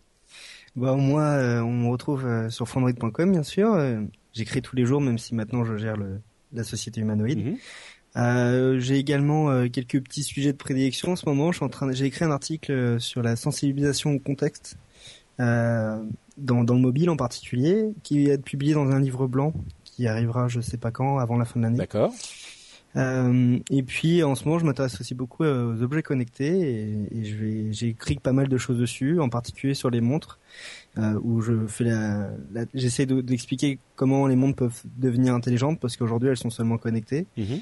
Et, euh, et voilà, je pense que je vais continuer jusqu'à la fin de l'année d'écrire pas mal sur ça. Super. Et on va préparer le CES tranquillement, qui arrive au mois de janvier. D'accord. Et donc tout ça, on, on le retrouve notamment sur. euh, alors c'est quoi Humanoid.fr Alors, euh, humanoid.fr, tu, tu as une vitrine en gros. euh, on va après, on va te, en fonction de ce que tu recherches, tu vas être redirigé vers euh, vers du Windows, du Android et peut-être bientôt de l'iOS. Vers Frandroid et Frawin et Frawin, pardon. Et là, on va lancer un site qui s'appelle iaddict.com euh, dans les prochains jours, qui va être notre premier site euh, euh, positionné autour de iOS. Magnifique.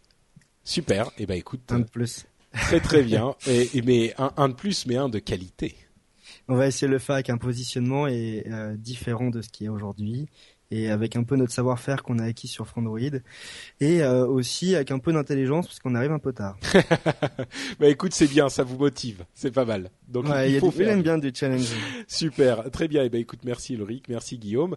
Euh, pour ma part, vous le savez, chers auditeurs, vous pouvez me retrouver sur euh, Twitter, c'est Note Patrick, et, et, notamment si vous voulez avoir un petit peu des nouvelles de mon voyage au Japon, vous pouvez aller me rejoindre là-bas. Je suis sûr que je mettrai des informations diverses et variées. Et d'ailleurs, euh, je l'ai mentionné dans d'autres émissions, mais je vais avoir un routeur 4G Wi-Fi, donc je serai connecté en permanence avec débit illimité, euh, tout ça euh, qui a été loué. Pendant tes vacances Oui, oui, bah oui. Ah, c'est pas. non, mais tu sais, il faut si on est. C'est moi qui le dis. Non, mais c'est. On me le reproche tout. Mais mais mais ma femme aussi il voulait. C'est c'est c'est quand même pratique quoi. Si on est perdu, si on est machin, si on est. c'est ultra pratique. Tu vois moi, je, je c'est mon, premier réflexe, moi, c'est acheter une carte SIM locale. Ah bah oui, bien sûr. Mais bon, là, c'était plus simple, tu vois. Et puis c'est vraiment pas cher. On a payé ça euh, 70 euros pour 15 jours, tu vois, euh, pour avoir 4G euh, illimité partout dans le Japon. Non mais t'as vraiment raison. Ça peut vraiment, surtout un pays comme euh, le Japon. Toi, je sais que tu parles japonais, mais c'est pour la plupart des autres d'autres personnes. Le Japon, c'est un pays où il y a très peu de choses écrites. Euh, en plus, oui. Donc quelque chose de compréhensible. ça. Voilà. Mais mais tu sais, c'est c'est vraiment c'est vraiment aussi le plaisir parce que je voudrais euh, je voudrais partager mon expérience. Bon, vous attendez pas à, à, à des updates euh, à trois updates par heure. Hein, ça sera un petit peu de temps en temps, mais partager l'expérience avec tout le monde et puis c'est c'est c'est ça fait partie de du plaisir aussi de de, de suivre et de de d'être suivi sur Twitter par exemple et sur tous ces réseaux. Donc euh, bon, c'est c'est sympa aussi. Encore une fois, on va faire une émission spéciale Japon après. Hein. Bah écoute, j'y ai pensé, oui, j'y ai pensé. Euh, je sais pas exactement comment ça prendra forme si je le fais, mais euh, peut-être sur la technologie. Mais en même temps, comme tu le disais, c'est c'est c'est quand même les vacances, donc je veux pas non plus transformer la chose en une une expérience de, de préparation d'émission si tu veux. Oui, non, non, non. Bah, dis-toi simplement euh, que tu vas pas faire d'émission. ça se trouve, euh, c'est ça. peut-être une émission en tête ça, euh, dans ton avion. Parce que comme tu vois les les les, enfin les, les notes, ceux qui voient les notes de l'émission, je fais une veille euh, conséquente et je prends énormément de notes et je suis très euh, sérieux sur ces choses-là. Donc si je me dis je veux faire une émission sur la tech au Japon, euh, chaque jour je vais devoir essayer de trouver des trucs, des machins. C'est pour ça que, que t'absorbes inconsciemment hein. quand je vais quelque part. Moi maintenant, je m'aperçois que, que ça, travaille quand même. Quoi. Oui, non, mais c'est sûr. De pas faire travailler. Mais tu sais, en plus moi qui ai vécu au Japon pendant plusieurs années, ça va me ramener tellement de, de souvenirs et de d'émotions et de donc bon, c'est pour ça que je veux rien promettre. Mais, t'as déjà des éléments de comparaison. C'est vrai, oui. oui. Mais bon, en tout cas, en tout cas, note Patrick, note Patrick sur Twitter, vous pourrez me suivre pendant mes aventures au Japon dans une certaine mesure. Voilà, on va dire ça comme ça. Donc, dans trois semaines, le spécial éducation et tech. Euh, j'espère qu'il vous plaira. Et on revient trois semaines après ça, donc euh, en décembre, avec euh, l'émission classique. Ça sera encore un petit peu chamboulé jusqu'à la fin de l'année parce qu'il y a les vacances de Noël qui approchent. Mais on vous prépare des petites choses. normalement, ça devrait continuer à vous plaire. Et puis, bien sûr, comme je le disais tout à l'heure, Upload qui continue, Positron qui continue. Tout ça ne s'arrête pas. Donc, vous aurez quand même des émissions à vous mettre sous la dent et de la présence sur les réseaux sociaux, les réseaux Totio euh, et notamment Twitter. Et bien sûr, venez commenter sur frenchspin.com. Euh, si vous avez des choses à nous dire sur l'épisode ou sur d'autres épisodes, vous pouvez toujours nous laisser des commentaires là-bas. On les lit, on y répond et ça nous fait toujours très plaisir et parfois même réfléchir, ce qui est pas plus mal. Merci à tous et euh, bah, bonnes vacances à moi-même et à dans quelques semaines. Bonnes vacances. Ciao à bonnes tous. Vacances.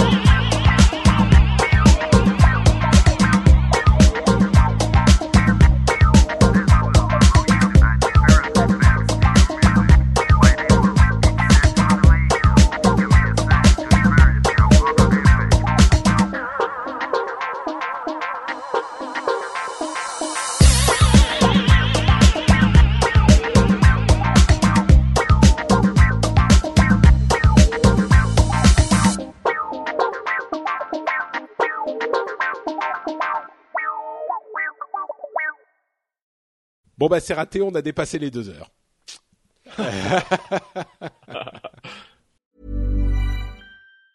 Mom deserves the best, and there's no better place to shop for Mother's Day than Whole Foods Market. They're your destination for unbeatable savings, from premium gifts to show-stopping flowers and irresistible desserts. Start by saving 33% with Prime on all body care and candles. Then get a 15-stem bunch of tulips for just $9.99 each with Prime. Round out Mom's menu with festive rosé, irresistible berry chantilly cake, and more special treats. Come celebrate Mother's Day at Whole Foods Market. Flexibility is great. That's why there's yoga. Flexibility for your insurance coverage is great too. That's why there's United Healthcare Insurance Plans.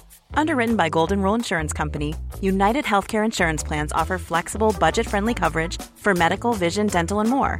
One of these plans may be right for you if you're, say, between jobs, coming off your parents' plan, turning a side hustle into a full hustle, or even missed open enrollment. Want more flexibility? Find out more about United Healthcare Insurance Plans at uh1.com.